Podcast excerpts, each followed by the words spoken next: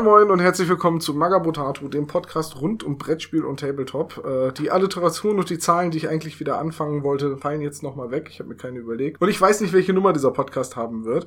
Und wir machen heute eine Premiere. Wir kümmern uns nämlich das erste Mal wieder ein zweites Mal in einem Podcast um ein Spiel, über das wir schon mal geredet haben. Und zwar Freebooters Fate. Und äh, das mache ich nicht alleine, sondern ich habe Michael bei mir. Moin, moin. Michael, was ist mit deiner Stimme? Du klingst so anders. Tja, ich bin auch aus Hamburg, aber ich bin ein anderer Michael. genau. Ähm, du bist im weitesten Sinne Freebooters Fate Supporter, Beta-Tester und vor allem Enthusiast. Ja, gerade das Enthusiast stimmt. Also ich habe äh, 2010 war ich das erste Mal auf das Spiel da war ja auch Freebooters Fate dort.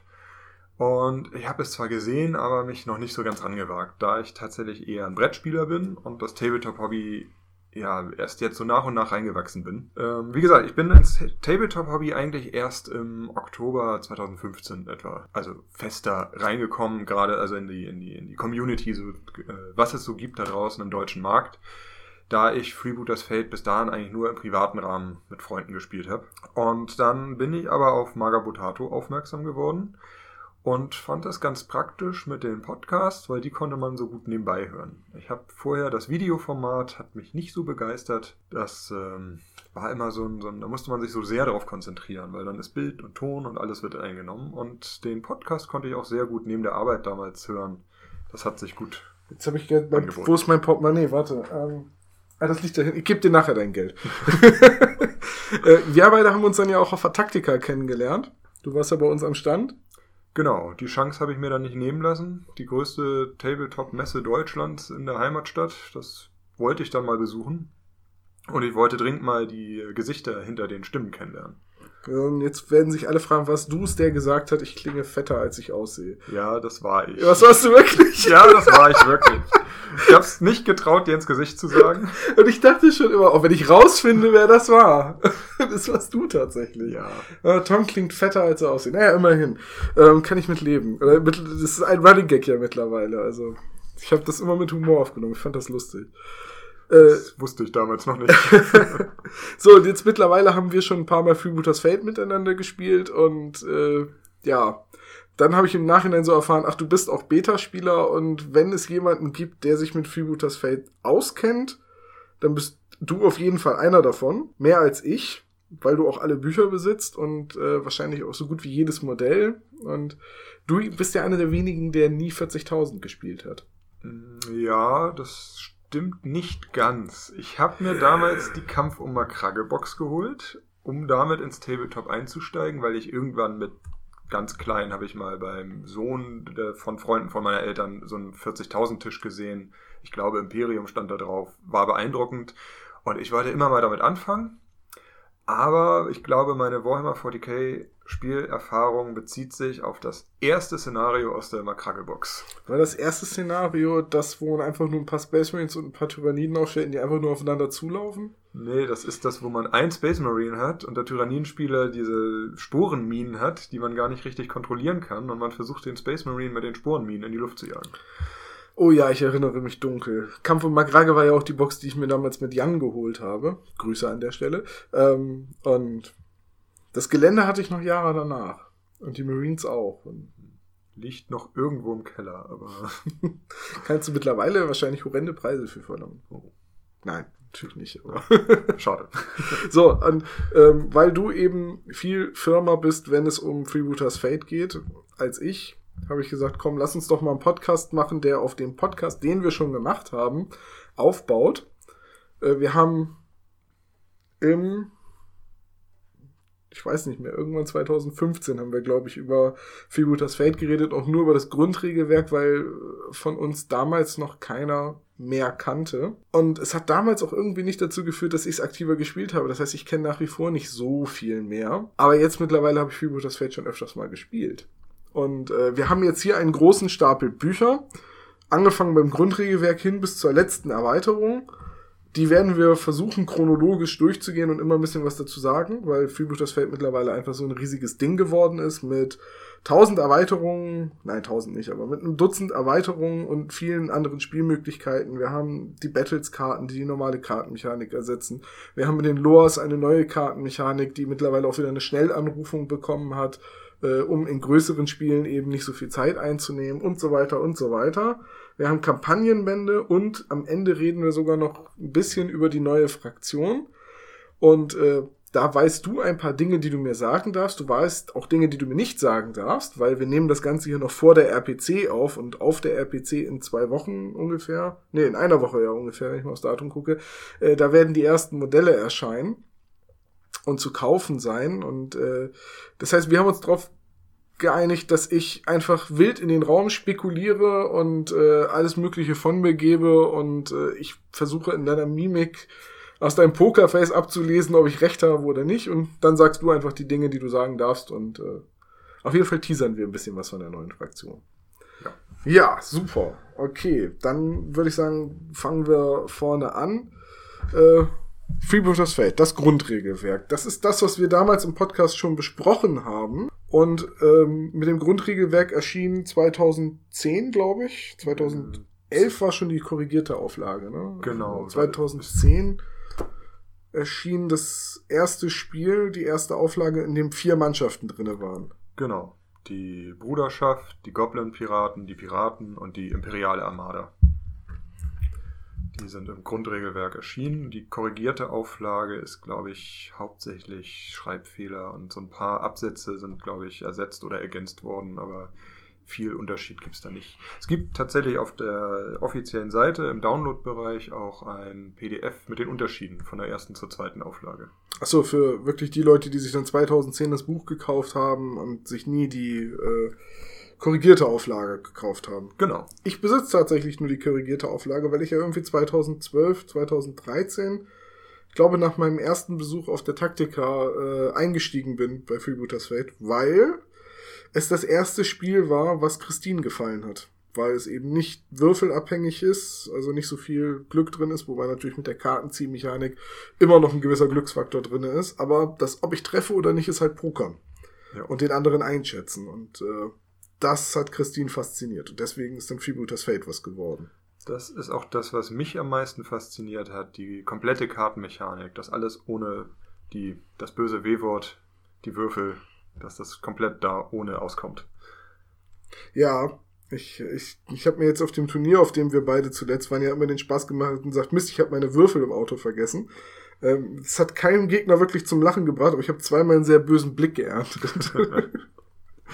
ähm, ja, über die Grundmechanik und das Spiel haben wir ja damals schon geredet, deswegen äh, ja, halten wir es eigentlich da recht kurz mit. Es gibt das Grundregelwerk, und es bietet neben den vier Fraktionen und dem Fluff und natürlich den Spielregeln auch gleich noch eine Handvoll Szenarien, die in denen meiner Meinung nach auch schon das mitschwingt, was Freebooters Fate sehr auszeichnet und das ist der Humor.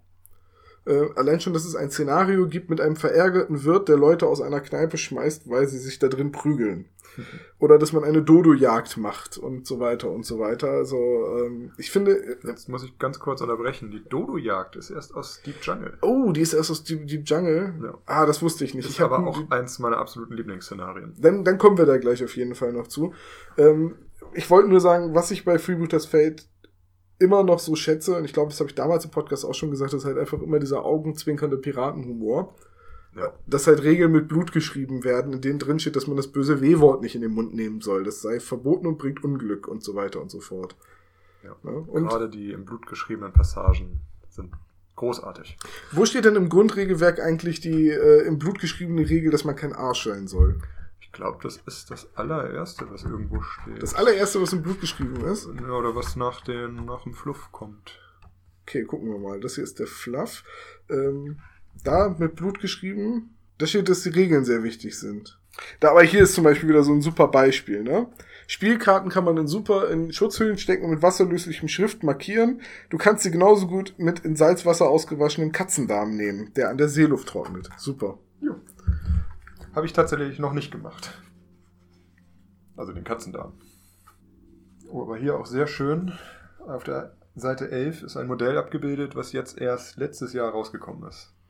Ähm, ach, Welcher Goblin ist das? Das ist Kreisch. Ach, das ist tatsächlich schon Kreisch. Ja. Äh, der eine blinde Bruderschaftsassassine ähm, Ähm. mit V. Ja, Visero oder so. Der ist ja auch schon im Grundregelwerk drin. Viscero. Viscero was. Ja. Siehst du, das mich angelogen? Es gibt keine Sei kein Arschregel. Es gibt eine Sei kein Arschregel. Ach doch, hier steht so. Die erste und wichtigste Regel lautet, Freebooters Fate ist ein Spiel, das soll Spaß machen, unterhaltsam und immer fair sein. Ja. Mit anderen Worten, sei kein Arsch. Bitte sehr. Gut, Dankeschön. Es gibt also doch eine Sei kein Arsch-Regel.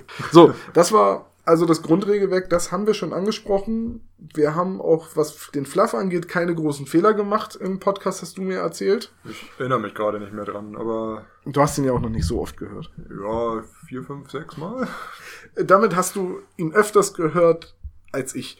Und das sagen viele Leute immer so, ja, du erinnerst dich ja bestimmt noch im Podcast so und so. Und dann muss ich immer ganz ehrlich sagen, nee, weil ich höre natürlich das Gespräch, während ich es führe und ich höre es danach nochmal im Schnitt. Aber ich bin jetzt nicht so selbstverliebt, dass ich mir zum Einschlafen meine eigene Stimme anhöre. Also, das, ich bin tatsächlich kein Hörer meines eigenen Podcasts. Zwangsläufig im Schnitt, ja. Ich weiß das tatsächlich von Michael, der hört ja auch sehr viel Podcast, während er sein Gelände bastelt. Und ich glaube, der hört auch mal die, wo er mit dabei ist, hört er auch immer mal wieder. Ja, Michael hört auch die Stammtische mehrfach beim Basteln, weil die parallel einfach im Hintergrund laufen und er denen nicht viel Aufmerksamkeit schenkt. Und dann irgendwann beim zweiten Durchlauf hört er vielleicht Dinge, die er beim ersten Mal nicht gehört hat. Ja. Okay, das war das Grundregelwerk 2010 und 2011 erschien dann die erste richtige Erweiterung zu Freebooters Fate, nämlich Deep Jungle. Und alles, was ich über Deep Jungle weiß, ist, dass mit dem, mit der Erweiterung die Amazonen ins Spiel kamen. Ja, das ist richtig. Was da auch noch sehr wichtig ist, ist, dass die Geländeregeln komplett überarbeitet, oder was heißt komplett groß, großzügig überarbeitet worden sind. Was heißt das? Die sind überarbeitet worden? Ja, Das heißt zum Beispiel, dass äh, mehr definiert wurde, was die Geländeeigenschaften sind und Geländearten sind. Also, dass es zum Beispiel, äh, dass es Gedöns gibt. Ein sehr schönes Beispiel. Alles, was so kleines Gelände ist, Kisten, Fässer, was eben schön auf dem Spieltisch aussieht, dass man das eben auch aufstellen darf, dass es da Regeln zu gibt.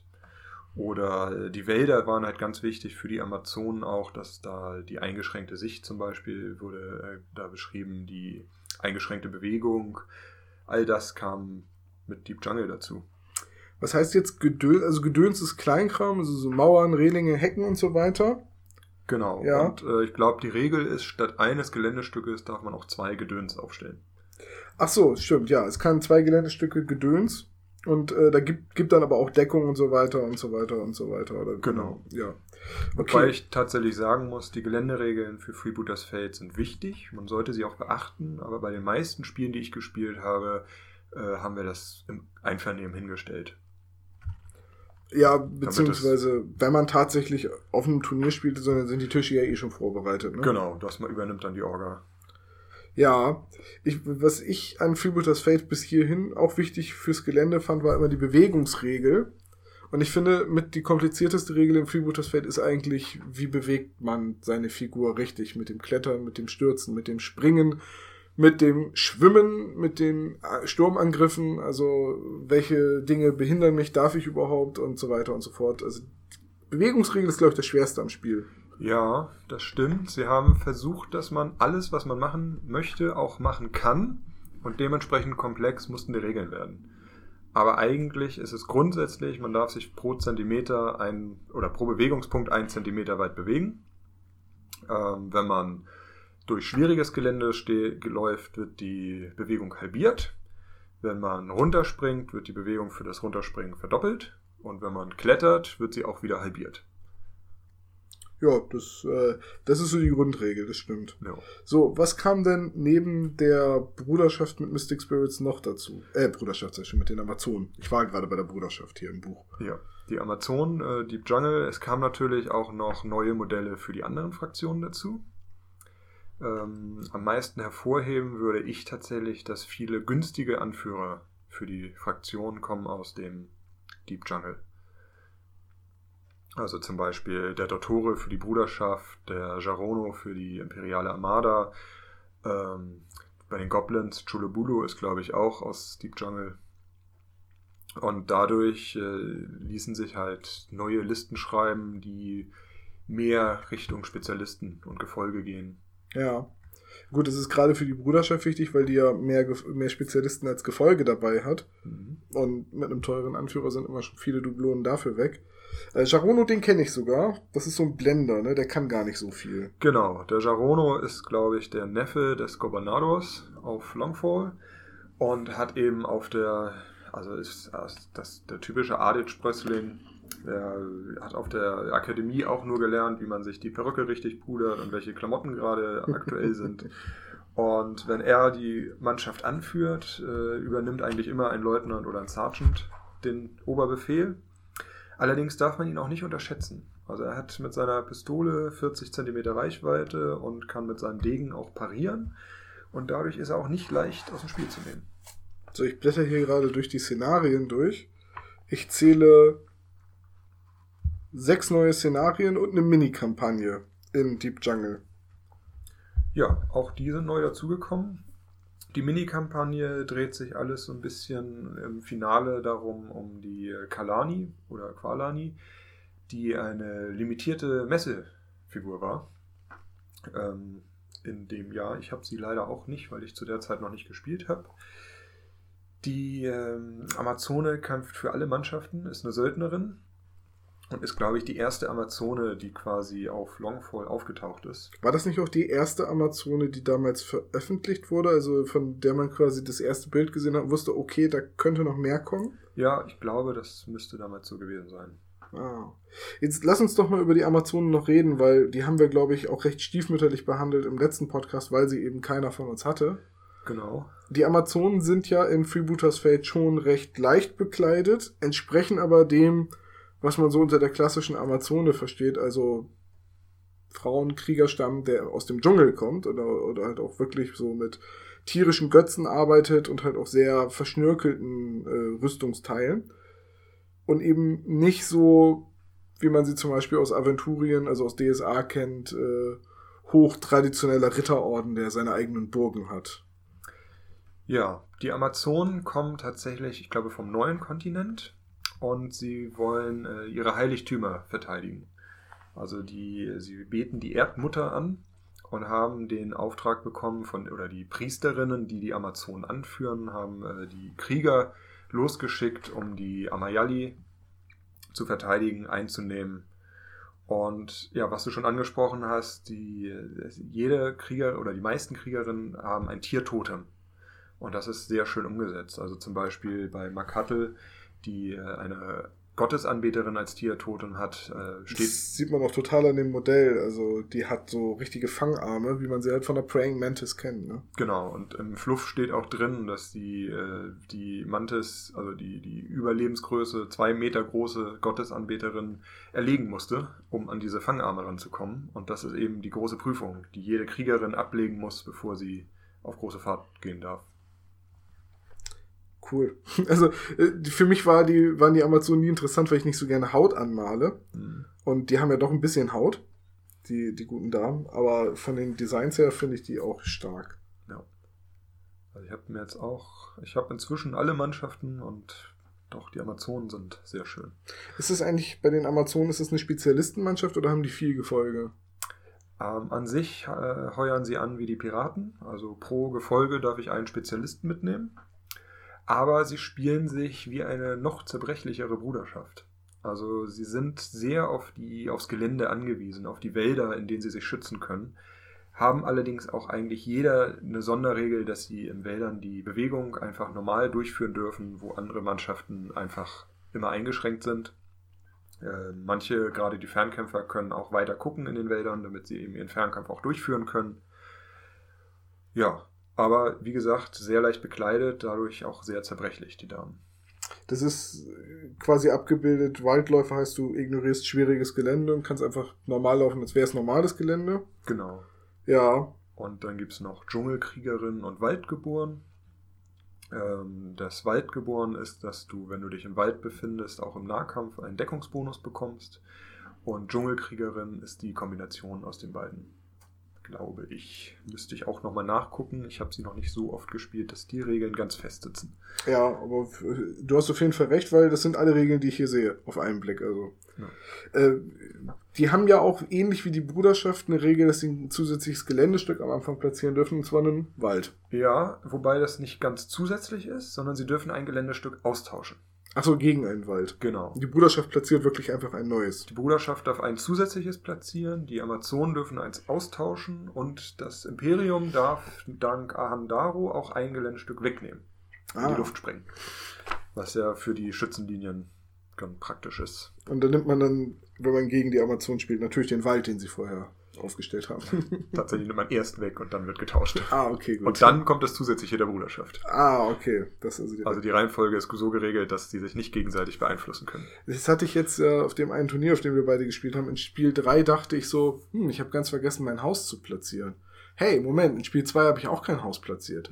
Wo ist mein Haus? Oh, steht noch auf Tisch von, auf Tisch von Spiel 1. da bin ich zum laufenden Spiel hingegangen. Also wir hatten gerade fertig aufgebaut, die wollten gerade los, ich gesagt, äh, könnte ich mein Haus wieder? Und dann mussten die noch mal ein bisschen umstellen. Sie gesagt, ach, das Haus gehört da gar nicht hin. Wir haben uns schon gefragt, warum es da mitten im Weg steht. ja. Was gibt's noch zu Deep Jungle, äh, Deep Jungle zu sagen? Ähm, die erste Mini-Kampagne ist da drin. Ja, die hattest du gerade schon angesprochen. Da geht's um die Amazone. Genau. Es geht, äh, ja, um am Ende versucht man ein Götzenbild auszugraben. Also ich brauche für die Kampagne aber nicht zwangsläufig Amazonen oder die eine Amazone, um die es geht. Nee, braucht man nicht unbedingt. Die Charakterkarte ist im Buch abgedruckt, wenn man sie benötigt fürs letzte Spiel. Und ähm, es ist tatsächlich noch so, dass nur die, also dass der, der Gewinner quasi ein paar kleine Vorteile mitnimmt, aber es ist nicht so sehr ins Spiel entscheidend, ob man gewinnt oder verliert. So, und das war im Prinzip Deep Jungle, ja. 2011 erschienen. So, nach Deep Jungle, ich lege das hier mal beiseite, kam die nächste große Erweiterung, die auch wieder eine neue Mannschaft mit sich brachte und eine neue Mechanik, nämlich die des, der Loa-Anrufung, also quasi so eine Art Voodoo-Kult. Richtig? Ja, ja, alles richtig. Und Loa äh, sind Geister. Und das war Mystic Spirits. Und mit Mystic Spirits kam der Kult.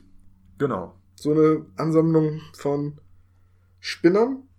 Ja. Die sich in einer sehr, sehr bunten Gestaltung, was die Fraktion angeht, äh, widerspiegelt. Also ich erinnere mich an Modelle, die mit Mistgabeln kämpfen, also so, so eine richtige Bauernarmee, könnte man sagen. Ja, der Kult, das sind quasi die normalen Leute, die sich, äh, die auf Leonora leben. Also die, die, gerade die Kultisten sind wirklich einfache Bauern, Schmiede, was da eben so rumläuft. Ähm, der Kult hat sich lange, lange Zeit verstecken müssen, weil sie vom Imperium nicht geduldet worden sind. Also das Imperium hat auch Hexenjagden richtig veranstaltet und versucht, diesen Kult auszumerzen, weshalb er sich nur im Untergrund entwickeln konnte. Aber durch die Piraten, die ja das Imperium aus Longfall vertrieben haben, konnte der Kult wieder erwachen und erstarken und sich ausbreiten. Und äh, einer der Piratenfürsten, der Askeroso, der hat sich auch dem Kult angeschlossen. Ist das also eine Figur, die man in beiden Mannschaften spielen darf? Nein, das nicht. Man darf ihn nur im Kult spielen. Er ist da ein Spezialist, übernimmt allerdings auch den, den Part des Anführers, da die Anführer beim Kult allesamt Mystiker sind und selber eigentlich gar nicht, also ähnlich wie Jarono aus, vom Imperium von vorhin, haben sie keine Autorität und können die Mannschaft gar nicht richtig anführen. Ah, okay. Aber dadurch eben, also weil sie Mystiker sind, können sie die Loas anrufen und sind dadurch eben der, der themengebende Teil der Armee oder der Mannschaft. Und was, wenn ich das richtig in Erinnerung habe, mit Mystic Spirits kam auch für im Prinzip jede der bestehenden Fraktionen eine Figur, die auch Anrufungen durchführen kann. Ja, es kamen zwei Söldner mit Mystic Spirits, die insgesamt von allen Mannschaften angeheuert werden können. Die Amazonen haben auch eine Anführerin bekommen, die Anrufungen kann. Die Goblins haben äh, Nee, nee, inzwischen nicht mehr, aber haben damals den einzigen Spezialisten bekommen, der Anrufungen machen kann, was auch der erste Goblin-Mystiker überhaupt in der ganzen Welt ist.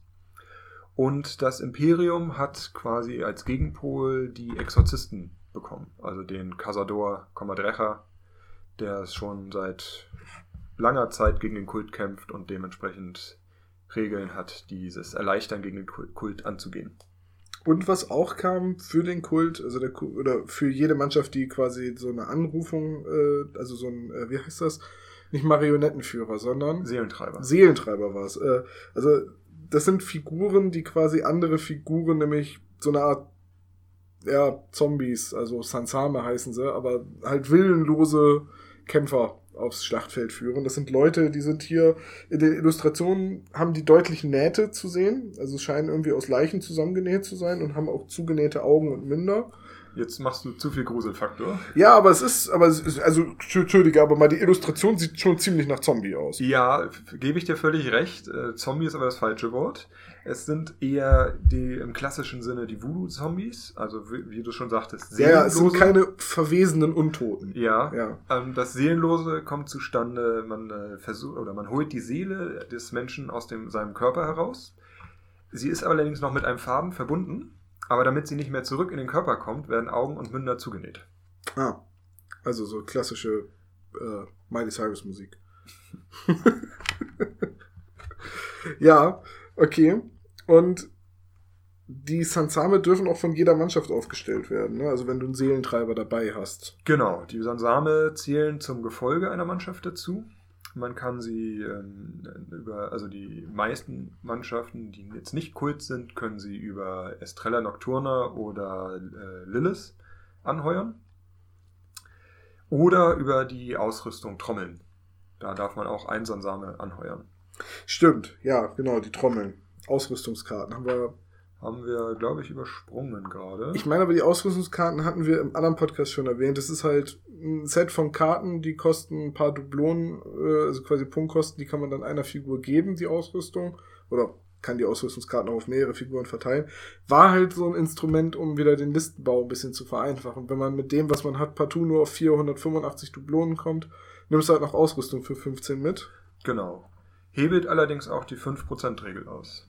Achso, wenn du mit Ausrüstung spielst, darfst du nicht 5% mehr Punkte haben. Genau. Also grundsätzlich gilt ja, wenn man freundschaftlich spielt, dass man, wenn 5% Dublonen mehr oder weniger von dem angesagten Wert, sollte man sich einfach darauf einigen, ist okay. Ähm, sollte man allerdings mit den Ausrüstungskarten spielen, wird davon abgeraten. Damit man eben nicht sagt, ja, ich habe jetzt 500 Dublonen gebaut und habe noch 5%, die nehme ich jetzt an Ausrüstung mit. So, neben dem Kult und der Mechanik, dass man Loas anrufen kann, also äh, ich glaube, Loas müssen wir gleich noch ein bisschen eingehen, kamen noch wieder neue Szenarien dazu mit Mystic Spirits. Ja, wie eigentlich in jedem Buch fast. Doch, ja, ja, ja. Ja, es kommen also immer noch Szenarien dazu. Ich, ich blätter hier gerade ein bisschen drin. ja. Ich besitze Mystic Spirits tatsächlich seit einer Weile, aber ähm, ich hatte das getauscht mit jemandem. Na super. Die Handyregel, du schuldest mir jetzt eine Kiste Bier. Oh. Unwissenheit schützt vor Strafe nicht? Richtig. ähm, nee, also ich habe Mystic Spirits tatsächlich ertauscht, äh, ertauscht, aber weil ich halt das Grundbuch noch nicht die Szenarien durchgespielt hatte, hatte ich jetzt auch da noch nicht geguckt. So, eins der Szenarien aus dem Buch haben wir tatsächlich mal zusammen gespielt, nämlich den Angriff der Zombie-Oktopusse. Ja, das war ja quasi dein erstes richtiges Spiel. Oder zumindest auch das erste, was du mit mir gespielt hast. Ja, um, um die Mechanik nochmal wieder raufzukriegen, mit Genau. den Karten und so. Deshalb hatte ich mich für das entschieden, weil es im weitesten Sinne ein kooperatives Szenario ist. Ähm, ja, wir haben allerdings dann gemerkt, dass die Bewegungsregeln der Zombies, äh, der, der Zombie-Oktopusse doch etwas anstrengend ist. Weil es so viele werden. Genau. Ja. Es werden sehr viele und sie handeln alle nacheinander und dann hat man doch eine recht lange Downtime, bis Also man wieder dran ist. man spielt kooperativ ungefähr, die Mannschaften stehen auf der einen Seite und von der anderen Seite vom Meer aus kommen halt immer mehr Zombie-Oktopusse an Land. genau. Und, man Und- muss verhindern, dass sie die andere Spielfeldseite erreichen. Richtig, und da muss man sich halt auch ein bisschen abstimmen. Ähm, Aber man kann natürlich dem Mitspieler auch in den Rücken schießen. das geht auch, ja. Das, hab, das war so eine Option, die habe ich als Bruderschaftsspieler mir natürlich immer offen halten wollen. Aber soweit sind wir nicht gekommen. Aber die Mechanik habe ich durch das Szenario schnell sch- schön wieder gelernt. Ja. Äh, aber ne, irgendwie eine Kampagne oder so kam mit Mystic Spirits nicht mit. Ne? Doch, doch, doch, Auch? auch, das. Ähm, das ist die, die Rückkehr des Kultes. Ah, Habe ich tatsächlich mal angefangen zu spielen. Macht sehr viel Spaß. Du hast im äh, ersten Szenario tatsächlich einfach eine Sonnenfinsternis und in der Mitte des Spielfeldes steht eine Hütte, wo ein Kultist oder ein, ein Mystiker drin ist. Und der kann abwechselnd, glaube ich, oder je nachdem, wer die Initiative hat, von den äh, Spielern gesteuert werden. Und dann lernt man eben erstmal die Loa-Anrufung kennen. Ah, okay. Also auch wieder so ein Szenario beziehungsweise so eine, so eine Kampagne, die dir die neuen Spielregeln erklärt. Genau. Da wird man eben nach und nach an die Mystik rangeführt. Und gerade das letzte Szenario ist ein Verteidigungsszenario. Da darf der Gewinner des dritten Szenarios darf dann, äh, muss dann äh, einen Hügel in der Mitte verteidigen. Und der Verlierer darf als Angreifer von der Seite, also aus den Ecken kommen und bekommt aber jede Runde vom, äh, von der Kultmannschaft Unterstützung. Also das geht dann äh, Kultisten, der Anführer und ich glaube auch ein Spezialist kommt dann dazu. Hm. So, jetzt, jetzt kommen wir, glaube ich, nicht drum rum. Wir müssen über die Loa-Anrufung reden. Du hast ja schon mal Loas gegen mich gespielt, damit ich sie kennenlerne. Wie erklärt man Loas am besten? Also, es gibt verschiedene Loa-Geister, also Loas eben, die man anrufen kann. Manche sind dauerhaft, manche sind bis zum Ende der Runde, manche sind bis zur nächsten Aktion. Es gibt vier Zustände oder vier, ähm, ja, ich sag's mal, ich nenne es mal Zustände, die ein Loa haben kann. Das ist ungeduldig, Dauergast, Besucher oder Schläfer. Ein ungeduldiger Loa fährt in sein Opfer ein, verbringt, was er vollbringen möchte und fährt sofort wieder aus. Mhm. Ein Schläfer Wartet, bis man die entsprechende Aktion macht. wartet, bis er ge äh, gebraucht wird. Ein ähm, Dauergast, Dauergast ist dauerhaft. ist dauerhaft. Und das letzte habe ich schon wieder vergessen. Äh, ungeduldig, Schläfer. Besucher. Besucher, ja. Ein Besucher verbleibt bis zum Ende der nächsten Handlung seines Opfers. Also meistens sind Besucher eher schlechte oder, oder äh, Loas, die einen negativen Effekt haben. Mhm. Äh, Dauergäste, da ist es so 50-50, da gibt es manche gut, manche schlecht. Und, nee, schlecht eigentlich. Nee, eigentlich doch eher gut, glaube ich. Oh Gott. Auch das lange nicht angeguckt. Ja. Ähm, also nochmal, die äh, also Dauergäste und Schläfer haben eigentlich eher positive Effekte und Besucher und ungeduldige Loas haben eher negative Effekte. Das heißt, äh, Besucher und Ungeduldige sind vornehmlich Loas, die man auf gegnerische Figuren anwendet. Ja, wobei es auch einige Ungeduldige gibt, die man auch auf die eigenen anwenden möchte. Also zum Beispiel sehe ich hier gerade Sele, damit darf man einen zusätzlichen Angriff durchführen. Der ist zwar erschwert, aber man darf ein, also einem anderen Modell quasi oder dem Opfer der Anrufung darf dann eine Attacke durchführen. Ja. So, und bei der Anrufung gibt es jetzt sechs Aspekte, die Vier. sich. Waren es nicht mehr? Achso, Aspekte. Doch, Ja, ja, die, sich, ja, die Eigenarten, die sich gegenüberstehen. Es gibt äh, ängstlich, mutig, nüchtern, betrunken, versoffen heißt es, triebhaft und weise. Genau. So, und äh, du, du hast bei jedem Loa quasi so eine bevorzugte Eigenart und Opfergaben. Und auf den Karten, die man darf für die Anrufung benutzt, ist so ein ähnliches Spielkartensystem wie bei den Attacken und Paraden. Also du wählst drei Karten aus, der Verteidiger wählt drei Karten aus und versuchst du natürlich die Eigenart und die Opfergabe möglichst oft drauf zu haben. Und der Gegner versucht das entsprechend zu kontern. Genau. Also auf jeder Karte sind insgesamt drei Opfergaben drauf von äh, sechs möglichen. Und eine dieser Opfergaben ist eben die bevorzugte Opfergabe des Loas. Weil die Loas kommen halt nicht freiwillig aus dem, aus dem Geisterreich, sondern man muss versuchen, das Opfer in die Stimmung zu bringen, die dem Loa gefällt.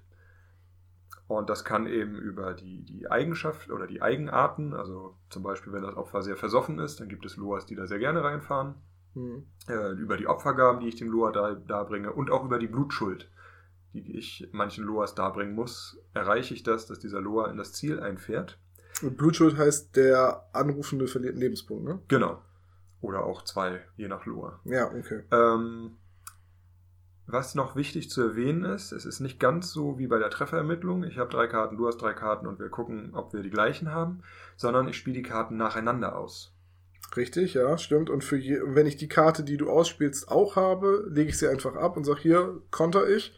Wenn ich sie nicht habe, muss ich eine meiner drei Karten aussuchen und ablegen. Und kann dann das Pech haben, dass ich damit die Karte ablege, die du als zweites auswählst. Genau, das kann passieren. Also du kannst eine Karte entweder komplett blocken, abschwächen oder eben durchkommen lassen als Verteidiger. Ähm, genau, komplett blocken hast du schon gesagt. Ich habe die gleiche Karte, dann wird meine geblockt und hat überhaupt keine äh, Wirkung mehr.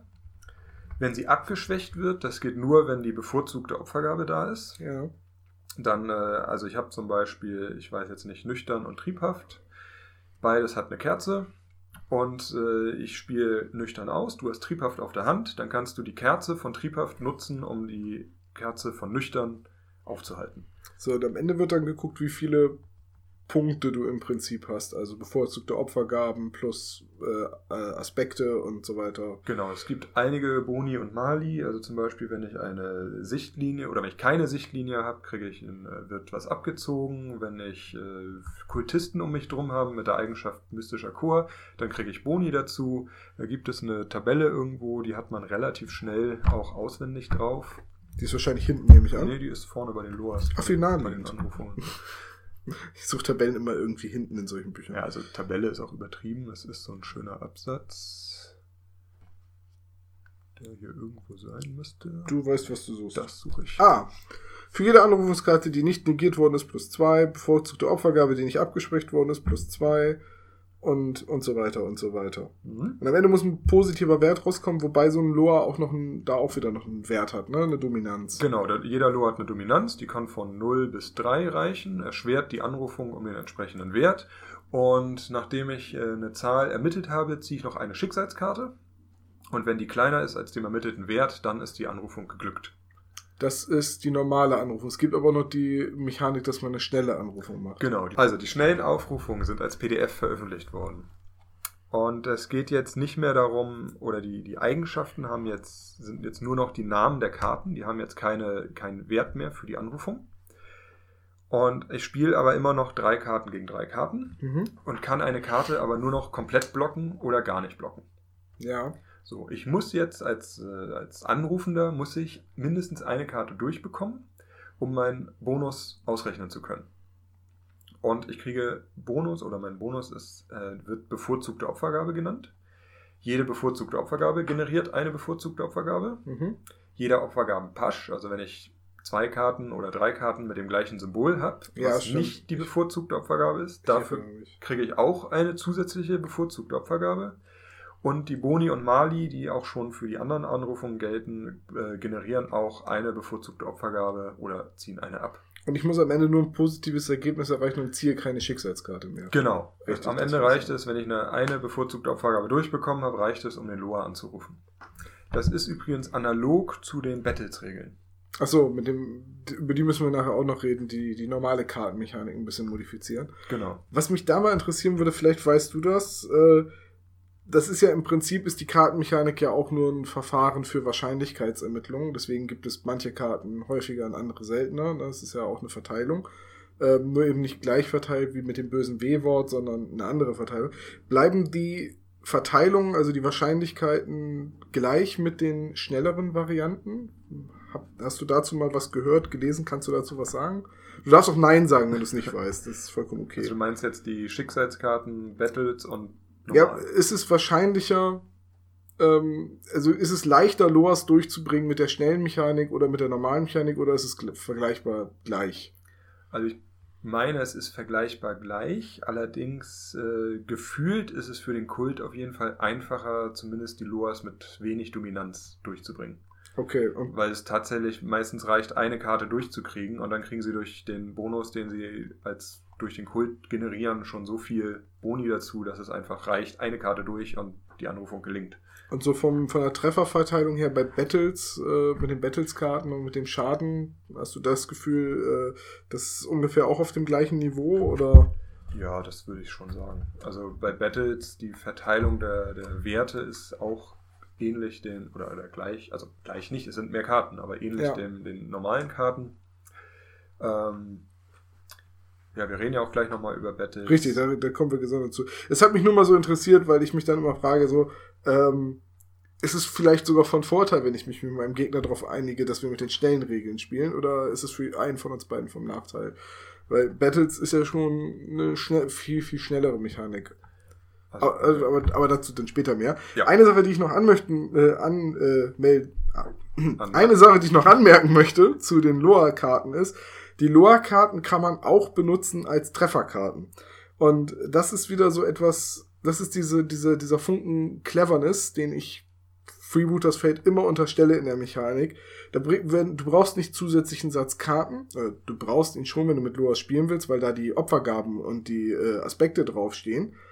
aber du brauchst dann deine Trefferzonenkarten nicht mehr. Also du musst nicht noch einen Kartenstapel mehr mitschleppen, sondern es reicht der eine, weil du es eben für beides benutzen kannst, weil da eben unter nüchtern steht halt auch rechter Arm, unter triebhaft steht auch Unterleib und es ist statt äh, dem Goblin, der den Arm in der Schlinge hat, ist eine kleine Voodoo-Puppe abgebildet mit einem Piratenhut drauf und die Voodoo-Puppe hat in dem Teil, wo man trifft, Nadeln. Ja. Und das ist wieder so ein super Detail, als ich das gesehen habe, dass man die als Trefferkarten benutzen kann, fand ich richtig, richtig cool. Ja, das haben sie sehr gut umgesetzt und da ist auch Ja. wieder dieser Zwinker-Humor mit bei. Richtig, da ist wieder dieses Augenzwinkern und da ist einfach auch wieder dieses Wir denken uns was dabei. Und vor allem auch, dass triebhaft der Unterleib ist zum Beispiel. Ja. Auch da sind so, Und nüchtern ist der rechte Arm und äh, versoffen ist der linke Arm und dann hält die Voodoo-Puppe natürlich auch eine Schnapsflasche in der linken Hand. natürlich. Es ist, es ist großartig, es ist wirklich einfach großartig. Mein Respekt an denjenigen, der die Idee hatte. Ja. So, und äh, nachdem wir jetzt über die Loas geredet haben, möchte ich noch mal einen Charakter ansprechen, der mir eben beim Durchblättern aufgefallen ist. Ein Armada-Modell, du kannst dir, glaube ich, denken, welches ich meine. Ich habe die Seite ja schon auf. Ramon Borodino und er sieht aus wie James Bond. Ja, da haben wir wieder die Popkultur aufgegriffen. Er sieht wirklich ein bisschen aus wie Sean Connery damals. Ja, das stimmt. Ist auch ein großartiges Modell.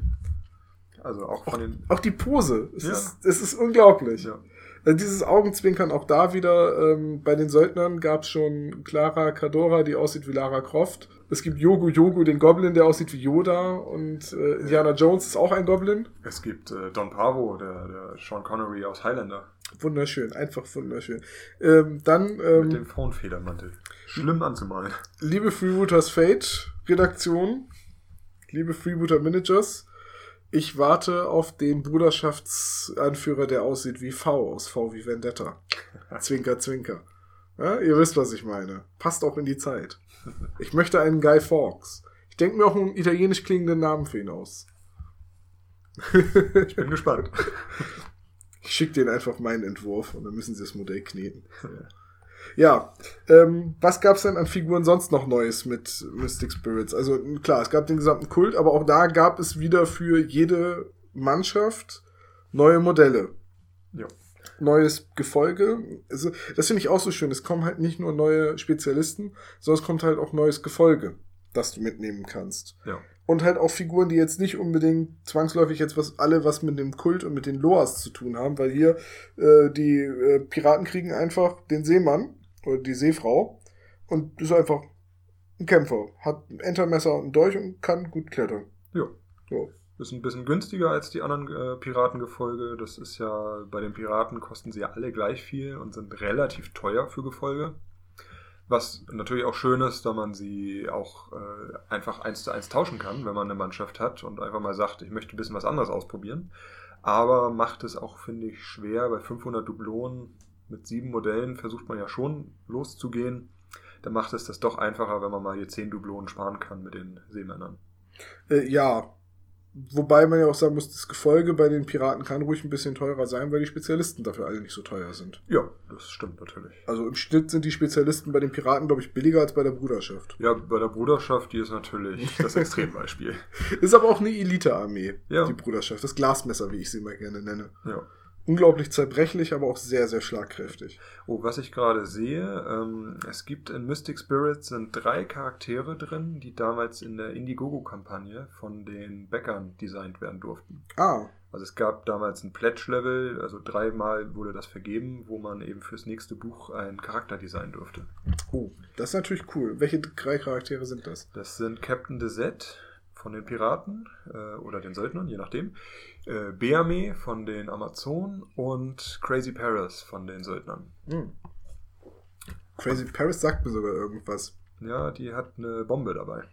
Also, Ach, die hast du mal gespielt, ne? Äh, nee, die habe ich nicht gespielt. Hast du nicht? Hast du auf dem Turnier vielleicht gegen sie gespielt? Oder du hast mir von ihr erzählt, weil du irgendeine andere Figur mit einer Bombe dabei hattest. Das kann auch sein. Ah, doch, ich habe sie mal gegen dich gespielt. Ja, das bei eine Spiel war da. Bei dem, bei den Booten, ne? ja, genau. Ja, ja, da, da kommen wir auch noch zu, zu dem. da hatte ich sie gerade fertig angemalt. Stimmt, ja. Hm, Ich erinnere mich. Ähm, ja, und das sind eigentlich sehr schöne Modelle. Also die, die Crazy Paris bringt eben die Bomben für die Nicht-Goblin-Mannschaften dazu. Die ähm, Desette ist, da merkt man sehr schön, wer da was machen wollte. Der, ich glaube, das war der Rüdi aus dem Forum, der da sehr aktiv ist. der wollte unbedingt einen Piratenanführer haben, damit er auch Bonaccia von der Bruderschaft mitnehmen kann. Ah, Und DZ erlaubt es, aus einer beliebigen Mannschaft einen äh, Spezialisten oder ein Gefolge als Söldner anzuheuern. aber das ist natürlich wirklich sehr stark. Ja. Und äh, sie ist, glaube ich, auch der erste Doppelcharakter gewesen. Also sie kämpft für Piraten oder für Söldner. Das heißt, man kann sie auch in jeder Mannschaft als Söldner anheuern. Das heißt, ich kann jetzt in einer Piratenmannschaft dann wirklich einfach sagen, und ich wähle mir als Spezialist über Desert irgendeinen aus der Bruderschaft. Ja. Ah, das ist natürlich, das ist natürlich interessant. Das wäre ja auch für Christine interessant. Die spielt ja die Piraten. Dann könnte sie ja auch mal meine Figuren mit benutzen. Ja. Für ein bisschen öfter spielen. Oder doch nochmal Goblins. Oder doch nochmal Goblins. Ich habe gerade schon gesehen, einer meiner absoluten Lieblingsfiguren von den Goblins ist auch mit diesem Buch dazugekommen, nämlich Pierre und Paolo. Ja. Pierre, der die Kiste trägt und in der Kiste ist der Tintenfisch Paolo, der acht Arme und acht Dolche hat. Und das finde ich so großartig. ja. Das Modell ist auch super. Er hat nicht nur Dolch, er hat auch eine Flasche in der Hand. also im Tentakel. Ja, ich finde das so gut. Also Truhe mit einem riesigen Oktopus drin, zweihändig. Ja. Wer will diese Waffe nicht haben? Und auch da ist wieder dieser augenzwinkernde Humor. Ja. Auch sehr schön, was ich finde, ähm, in, dem, in diesem Buch der neue Anführer für die Goblins, das ist Grond. Das ist der Ork, der auf dem Grundregelwerk vorne drauf ist. Ach stimmt, ich dachte gerade, den habe ich doch irgendwo schon mal gesehen. Ja, stimmt, Grond, Genau. der Ork. Das ist auch der erste Ork, oder? nee, der zweite. Der zweite. Im Grundregelwerk gibt's ja schon Marlo Gordab, der ja der äh, Anführer auch aus der Starterbox ist. Ah. Und Grond ist sein Großvater. Ach, wie naheliegend. Marlo ist ja als Findelkind zu den Goblins gekommen. Der wurde ja in einem Korb angespült. Marlo ist übrigens nur das Wort für Korb. da ist er wieder. Der Ja. Humor.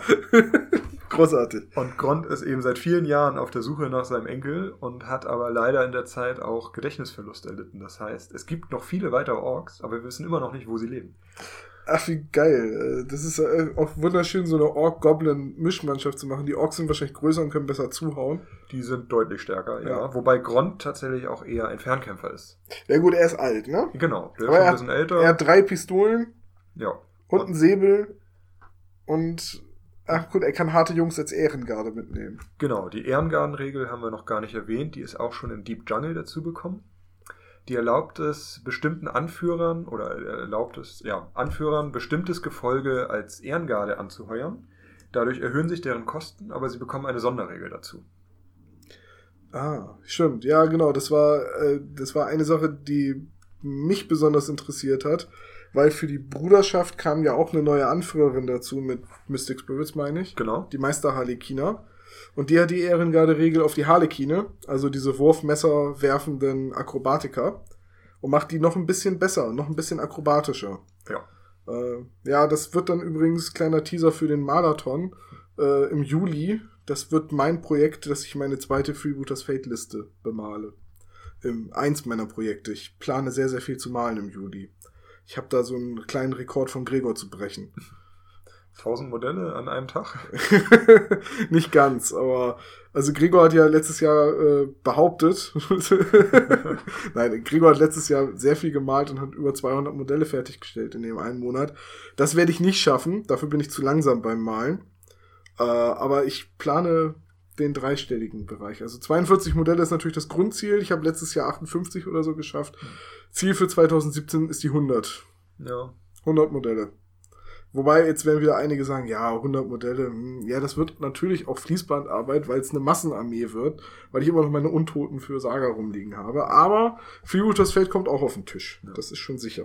Ja, ich muss sagen, äh, ich werde versuchen mitzumachen. Allerdings lasse ich mir für die Freebooter-Modelle sehr viel Zeit. Insofern werde ich sie nicht fließbandmäßig bearbeiten. Du kannst ja den Faktor ein Zehntel einrechnen. Dann musst du nur 4,2 Modelle schaffen. Das könnte ich schaffen, ja. Aber ich habe ja tatsächlich jetzt seit neuestem auch ein zweites System angefangen und habe noch Deadman's Hand-Figuren rumliegen. Und die werde ich dann mal versuchen, ein bisschen zügiger anzumalen. Okay. Äh, zurück zum Thema. Ja. Was gibt's zu Mystic Spirits noch zu sagen? Hm, Es wurden auch noch mal einige Regeln überarbeitet. Aus dem Grundregelwerk und Deep Jungle. Genau. Also zum Beispiel der Sturmangriff wurde nochmal angefasst, weil das eine Regel ist, die viele Iterationen quasi durchlaufen hat. wurde immer oft nachgefragt, wie genau funktioniert das jetzt und wann kriege ich den Bonus und wann nicht. Und Mir ist aber jetzt in den paar Spielen, die ich gemacht habe, auch schon aufgefallen, dass Sturmangriff tatsächlich etwas ist, was man sehr häufig macht. ja, Es bietet sich sehr häufig an, weil man halt eben seine äh, doppelte Bewegung gehen darf und noch eine Attacke machen darf und das in einer Aktivierung und kriegt sogar noch einen Stärkebonus, wenn man eben mindestens seine Bewegung gegangen ist. genau. Und da sprichst du jetzt eine Sache an, die mich total rausgebracht hat. Das hat mir jemand auf dem Turnier erklärt und das wollte ich gar nicht glauben. Wenn meine Bewegung angeschlagen ist, ich einen kritischen Treffer erlitten habe und deswegen nur noch die halbe ursprüngliche Bewegungsreichweite habe, muss ich bei einem Sturmangriff tatsächlich auch nur diese halbe Bewegung gelaufen sein, um den Stärkebonus zu kriegen. Ja. Das ist doch Käse. Ja. Das ergibt doch, also äh, rein, also regeltechnisch mag es einen Grund haben, aber rein von der Vorstellung her, da ist jemand mit verkrüppelten Beinen, der nicht mehr so schnell laufen kann und der muss weniger Anlauf nehmen, um den gleichen Stärkebonus zu kriegen. Ja, es ist im Moment ist es die Regel, sagt, dass das so aussieht. Also, Also es, es bezieht sich eben auf die aktuelle Bewegung in dem, im Regeltext und wenn du einen kritischen Treffer erleidest hast, wird deine aktuelle Bewegung auf den niedrigeren Wert gesetzt. Dementsprechend kannst du dann einen Bonus kriegen. okay, gut. Ich nehme das hin, aber das ist, glaube ich, die eine Regel, die ich ein bisschen seltsam fand Ja. bisher. Okay, ja. Mystic Spirits, wir sind im Jahr 2013. Das Jahr, wo ich dann auch angefangen habe, tatsächlich. Aber du hast nicht mit Mystic Spirits angefangen. Ähm, ja, ich habe mit den Goblins angefangen und habe mir damals, ich glaube, ich habe mir tatsächlich alles geholt damals. Ja gut, wenn man nur ein System spielt und, äh, und, Und? Mein Freund, der damals angefangen hat, hat tatsächlich mit dem Kult angefangen. ah, okay, Deswegen musste ich da sowieso nachziehen. Ich Ähm, verstehe. Was ich noch interessant finde, was ich gar nicht so mitbekommen habe, zu Mystic Spirits, zum Kult gab es damals einen Beta-Test. Das heißt, die Starterbox mit den Regeln wurde, glaube ich, vorab verkauft schon. Also ich nehme an auf der RPC, wie gesagt, ich war damals Mhm. noch nicht drin. Ähm, und die Spieler konnten dann die Regeln spielen und testen und Feedback geben und dann wurde es nochmal überarbeitet. Ah, okay. Also das heißt, man hat ein bisschen auf seine Spielerschaft gehört. Genau. Also zum Beispiel El Fusilio hieß früher noch Kultistenführer. Das habe ich irgendwann mal mitbekommen. Ich muss auch sagen, ich finde auch die, äh, bei den Illustrationen auf dem Titel von Mystic Spirits finde ich es auch schon wieder sehr cool, dass da halt alles drin steckt, ne?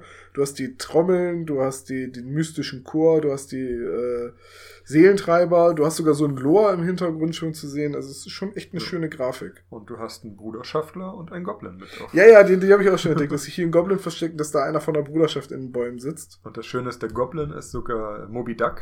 Das ist ja auch ein sehr prägnantes Modell. Das ist der mit dem Hai auf dem Rücken und der Bombe in der Hand, ne? Genau. Ach, hier sind auch zwei Sansame im Hintergrund zu Ja. sehen, wie sie aus dem Wald kommen. Ja, ähm, Das ist ein sehr schönes Cover. sollte man vielleicht mal überlegen, das als Poster rauszubringen auf Hochglanzpapier. Gibt es. Großartig. Aber ich weiß nicht, ich glaube, die Poster sind auch schon alle vergriffen. Neue Auflage. okay, gut. Also, gehen wir weiter. Ja. Mystic Spirits, die zweite große Erweiterung. Wieder kam eine Mannschaft dazu. Und jetzt sind wir im Jahr 2013. Mhm. Und eine Fraktion, die es vorher als Einzelmodelle gab, kriegt eine Starterbox und kann als eigene Fraktion gespielt werden. Die Ostleonorische Handelsgesellschaft. Genau. Die Söldner. Auch eine Mannschaft, die du gerne spielst, ne? Ja, ich habe, wie gesagt, ich habe damals mit den Goblins angefangen, aber mich inzwischen zu den Söldnern umentschieden. Also was heißt umentschieden? Als, ja, habe jetzt Lust gehabt auf die Söldner und da gespielt. Ähm, tatsächlich damals nicht mit der Starterbox angefangen für mich, sondern erst später mit dem Tales of Longfall 2 sind sie richtig interessant für mich geworden. Ähm, ich habe zu Beginn des Spiels eigentlich gesagt, Söldner, ah, die passen irgendwie nicht so richtig in die Mannschaften rein. Und ich habe auch die Goblins gespielt und die Me- Söldner, die es bis dahin gab, waren alles Menschen und das passte irgendwie nicht, überhaupt nicht dazu. Und dadurch, ja, waren sie für mich eigentlich uninteressant, aber sie haben es dann geschafft, doch für mich interessant zu werden, weil ich eben weg wollte von der Massenmannschaft mit den vielen schwachen Goblins und mal einfach eine Elite-Mannschaft spielen wollte. Und das sind die Söldner auch, also. Ja, die Söldner äh, sind einfach Spezialisten in ihren Fachgebieten. Also es gibt äh, super Fernkämpfer, es gibt sehr, sehr starke Nahkämpfer, es gibt gute Allrounder. Und dank der Söldner Starterbox, die ja viele, äh, also die äh, mit den Popkulturen ja gespickt ist, Ja. Also Clara Cadora, der Don Pavo und auch der Indiana Jones Goblin kommen ja alle aus der Starterbox. Seitdem ist es möglich, Söldner anzuheuern. Und es ist, was sehr besonders ist, im Gegensatz zu den anderen Mannschaften, man muss kein Gefolge mitnehmen. Das wollte ich gerade fragen, wenn du sagst, es ist so eine Spezialistenarmee, gibt es überhaupt Söldnergefolge? Nein, es gibt kein äh, Gefolge, was nur zu den Söldnern gehört, aber die Söldner-Anführer haben die Sonderregel, dass sie Gefolge anderer Mannschaften mitnehmen können. Also kann ich Piratengefolge anheuern. Äh, je nach Anführer. Also klar, äh, äh, Kapitan Arroya kann äh, aus dem, vom Piratenanführer Matelos und Tiradoros mitnehmen. Und der Don Pavo kann von der Armada As äh, Asaltores und Seesoldaten anheuern. Aber ich muss, ganz explizit, ich muss nicht. Nein, du musst nicht. Und du darfst auch erst ein Gefolge anheuern, wenn du mindestens zwei Söldner als Spezialisten angeheuert hast. Verstehe. Also das ist wirklich eine Elite-Armee, weil Spezialisten sind ja immer recht teuer in der Heuer. Das heißt, das reimt sich. ähm, das heißt, man hat nicht so viele davon zur Verfügung. Das heißt, die Söldner kämpfen in Unterzahl. Ja, also man, es gibt relativ günstige Söldner. Man kann damit auch sehr viele Modelle kann man mitnehmen, aber man kann auch die Goblins nur mit teuren Spezialisten spielen. Äh, Im Normalfall bist du in der Unterzahl. Also mehr als sieben Modelle wird schon sehr schwer mitzunehmen und sieben ist ja eigentlich der Standard bei 500 Dublonen. Auch, das geht mit der Bruderschaft auch kleiner, habe ich festgestellt. Ja, mit den Söldnern auch sehr gut. ähm, Achso, eine Besonderheit noch. Die Söldnermodelle werden in einer Söldnermannschaft um 5 Dublonen günstiger. Damit du eben... Damit ich doch noch Mannschaften mitnehmen kann. Also es ist eben, äh, in den Kosten sind diese 5 Dublonen halt eingerechnet, wenn du sie in anderen Mannschaften spielen willst, um es eben ja, also sie sind eben sehr gut in ihren Gebieten und das, man soll, will eben nicht die Fraktion so sehr verwässern, dass die Kosten da zu günstig sind. Ich verstehe. Ja, ich habe Söldner nehme ich in den meisten Spielen immer als so eine Mechanik des ja, Gleichgewichts wiederherstellen war, weil sie meistens dafür dienen, einer Mannschaft, die zum Beispiel überhaupt keine Fernkämpfer hat, Fernkämpfer zu ermöglichen oder einer jetzt habe ich mir schon Mannschaft gesagt, aber in jedem Spiel eigentlich, einer Fraktion, die irgendetwas nicht kann, zumindest die Möglichkeit zu geben, das im Ansatz zu können. Äh, so wie ich jetzt zum Beispiel bei der Bruderschaft, das ist ja eine klassische Nahkampfarmee, die wollen gerne in den Nahkampf, der Dolch von hinten in den Rücken. Ja, ist inzwischen ist das auch etwas aufgeweicht. Inzwischen haben sie ihre Armbrüste, aber die Bruderschaft hat zum Beispiel kaum Schwarzpulverwaffen. Richtig.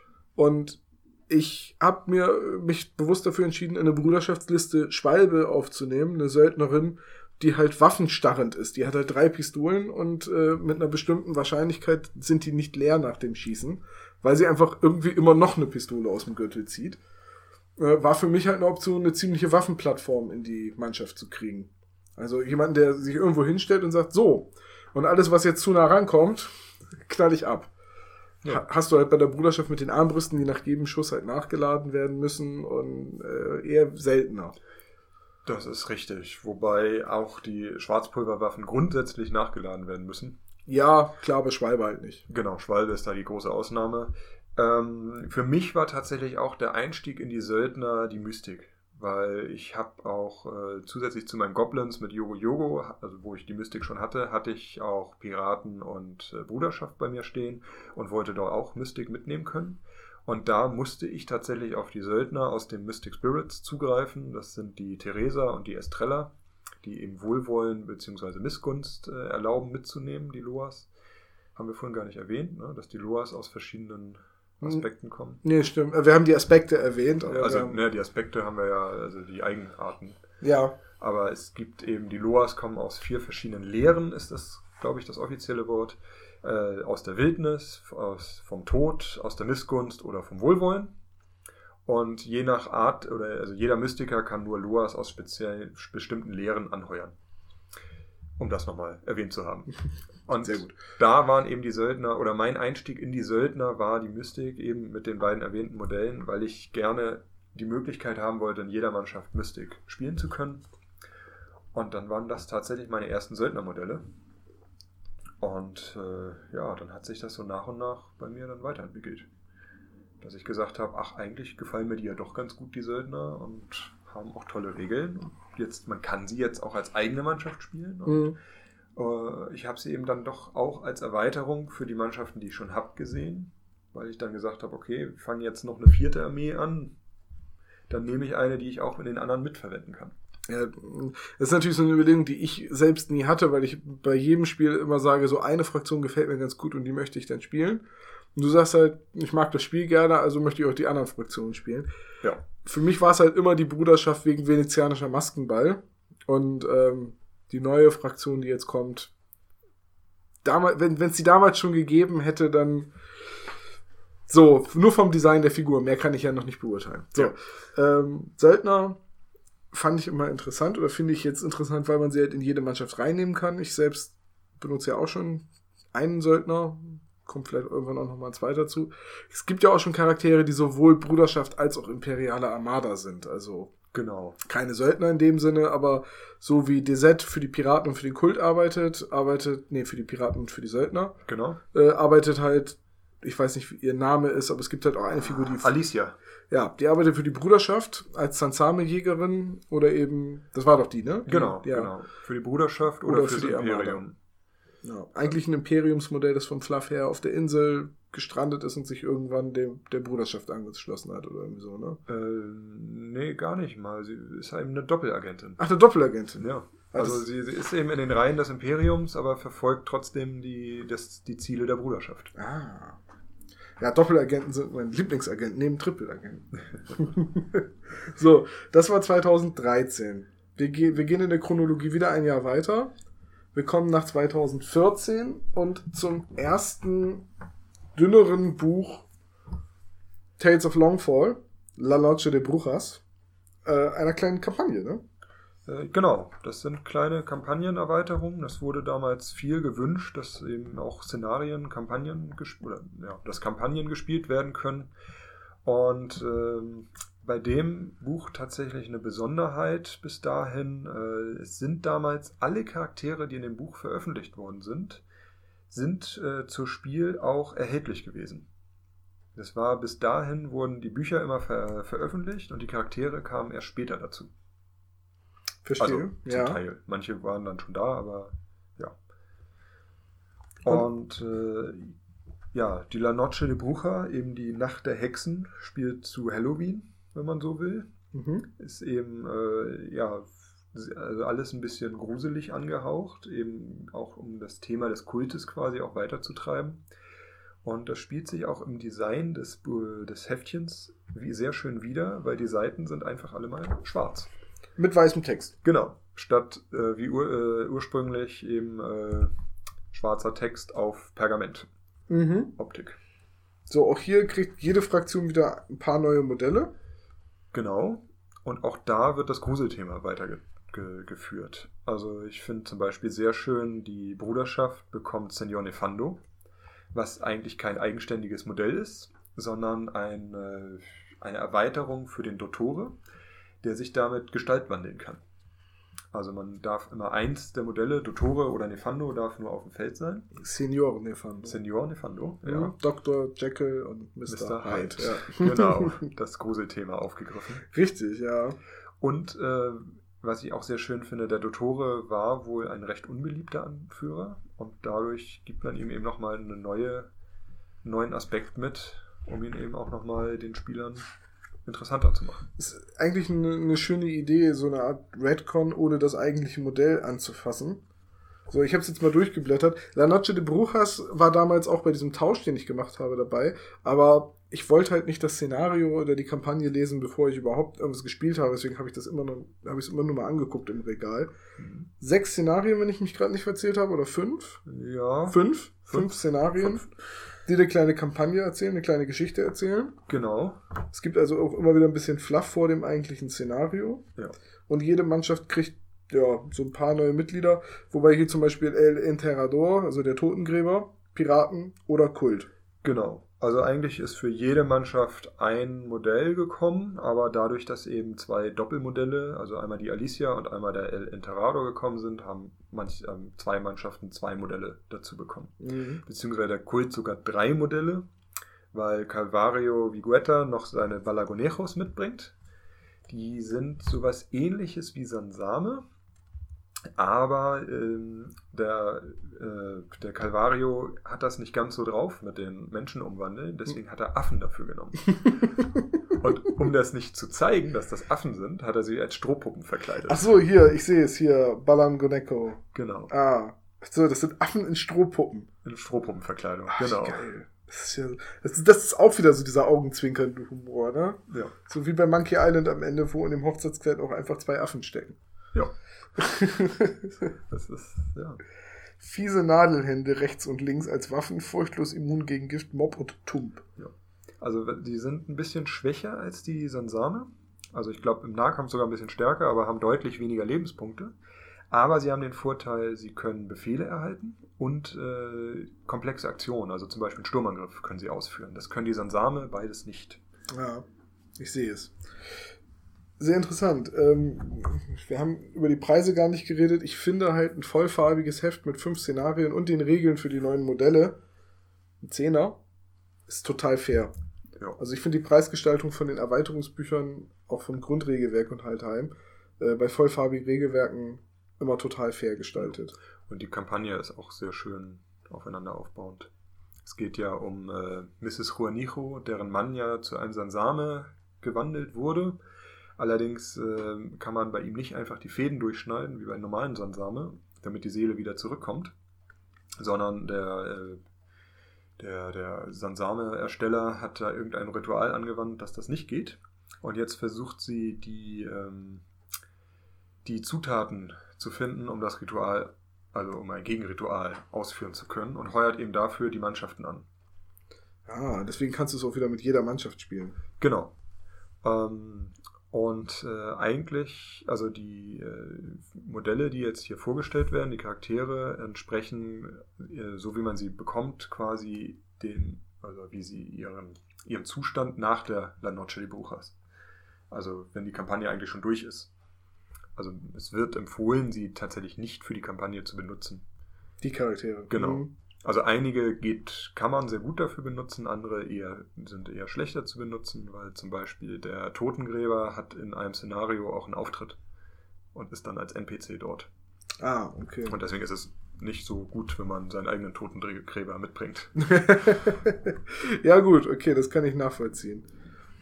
Ach, ich mag, ich mag das Design. Ja. Ich mag das Design wirklich gerne. Ich blätter auch gerne da drin, auch wenn ich jetzt natürlich keine Zeit habe, das alles zu lesen. Mhm. Ähm, wie heißt eigentlich hier dieser Harlequin, äh, Harlequin-Verschnitt? Ja, das ist die äh, Carly Wench, ja. die, ähm, ich glaube, auf Lollipop Chainsaw heißt das Spiel. Ja, Lollipop Ch Oder der Chainsaw. Ja. Ich habe es nie gespielt, ich habe es vorher keinen äh, Kontakt dazu gehabt. Hast du eine Xbox, dann leih ich dir. ähm, sieht inzwischen tatsächlich ein bisschen aus wie Harley Quinn aus dem Suicide Squad.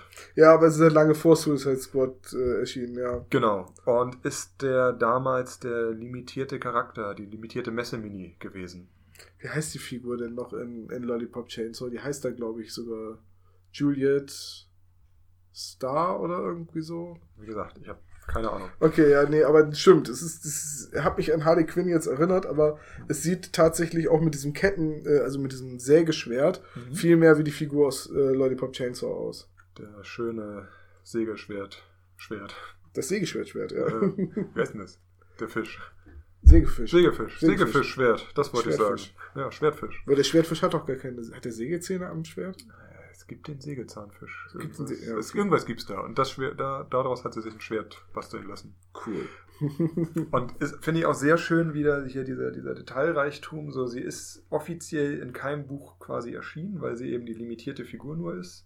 Aber sie krieg, äh, kommt in der Geschichte von Senor Nefando kommt sie vor.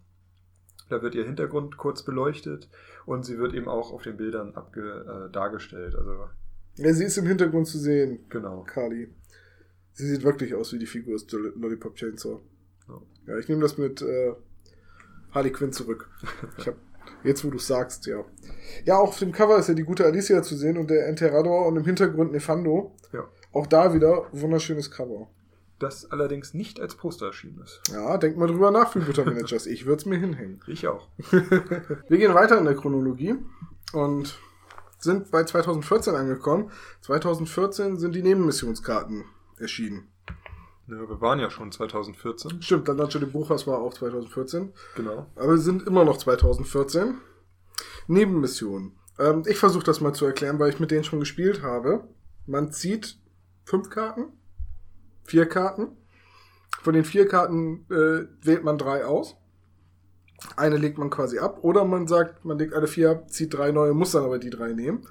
Und da sind kleinere Aufgaben drauf, die man für zusätzliche Siegpunkte in der Partie erledigen kann. Das sind dann zum Beispiel so Dinge wie Holzbein, aus Holzbein schlagen oder so, dass man fünf Treffer in die Beine beim Gegner landen muss, die erfolgreich durchkommen.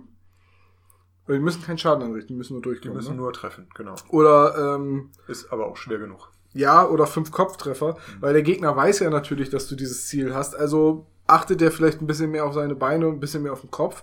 Bringt dann wieder so eine psychologische Komponente rein, weil du kannst natürlich auch dann absichtlich nicht auf den Kopf schlagen. Der Gegner stellt sich aber darauf ein, dass es früher oder später passiert. Genau.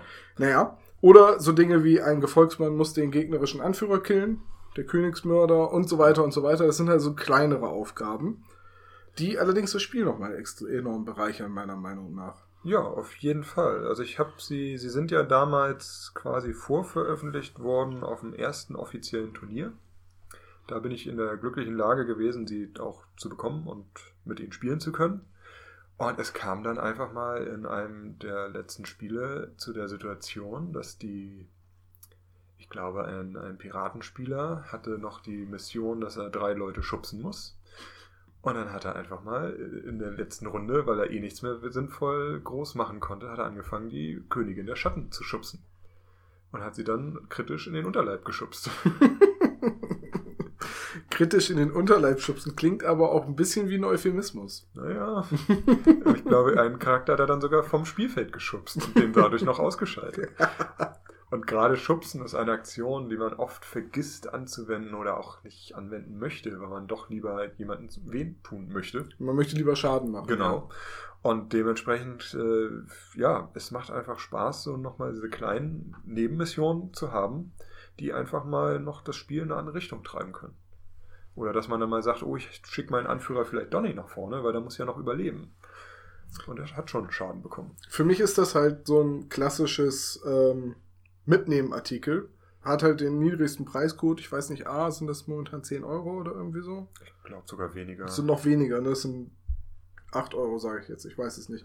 Also es ist jedenfalls nicht teuer. Es ist so ein Mitnahmekartendeck und auf dem Turnier haben wir die immer benutzt, bei jedem Spiel. Gab halt zusätzliche Siegpunkte. Ich finde, dann sollte sie auch wirklich jeder benutzen, weil sonst ist es unfair, weil wenn dann am Ende wieder der Sieger ermittelt wird aus der Summe der Siegpunkte und dann hast du die äh, nicht.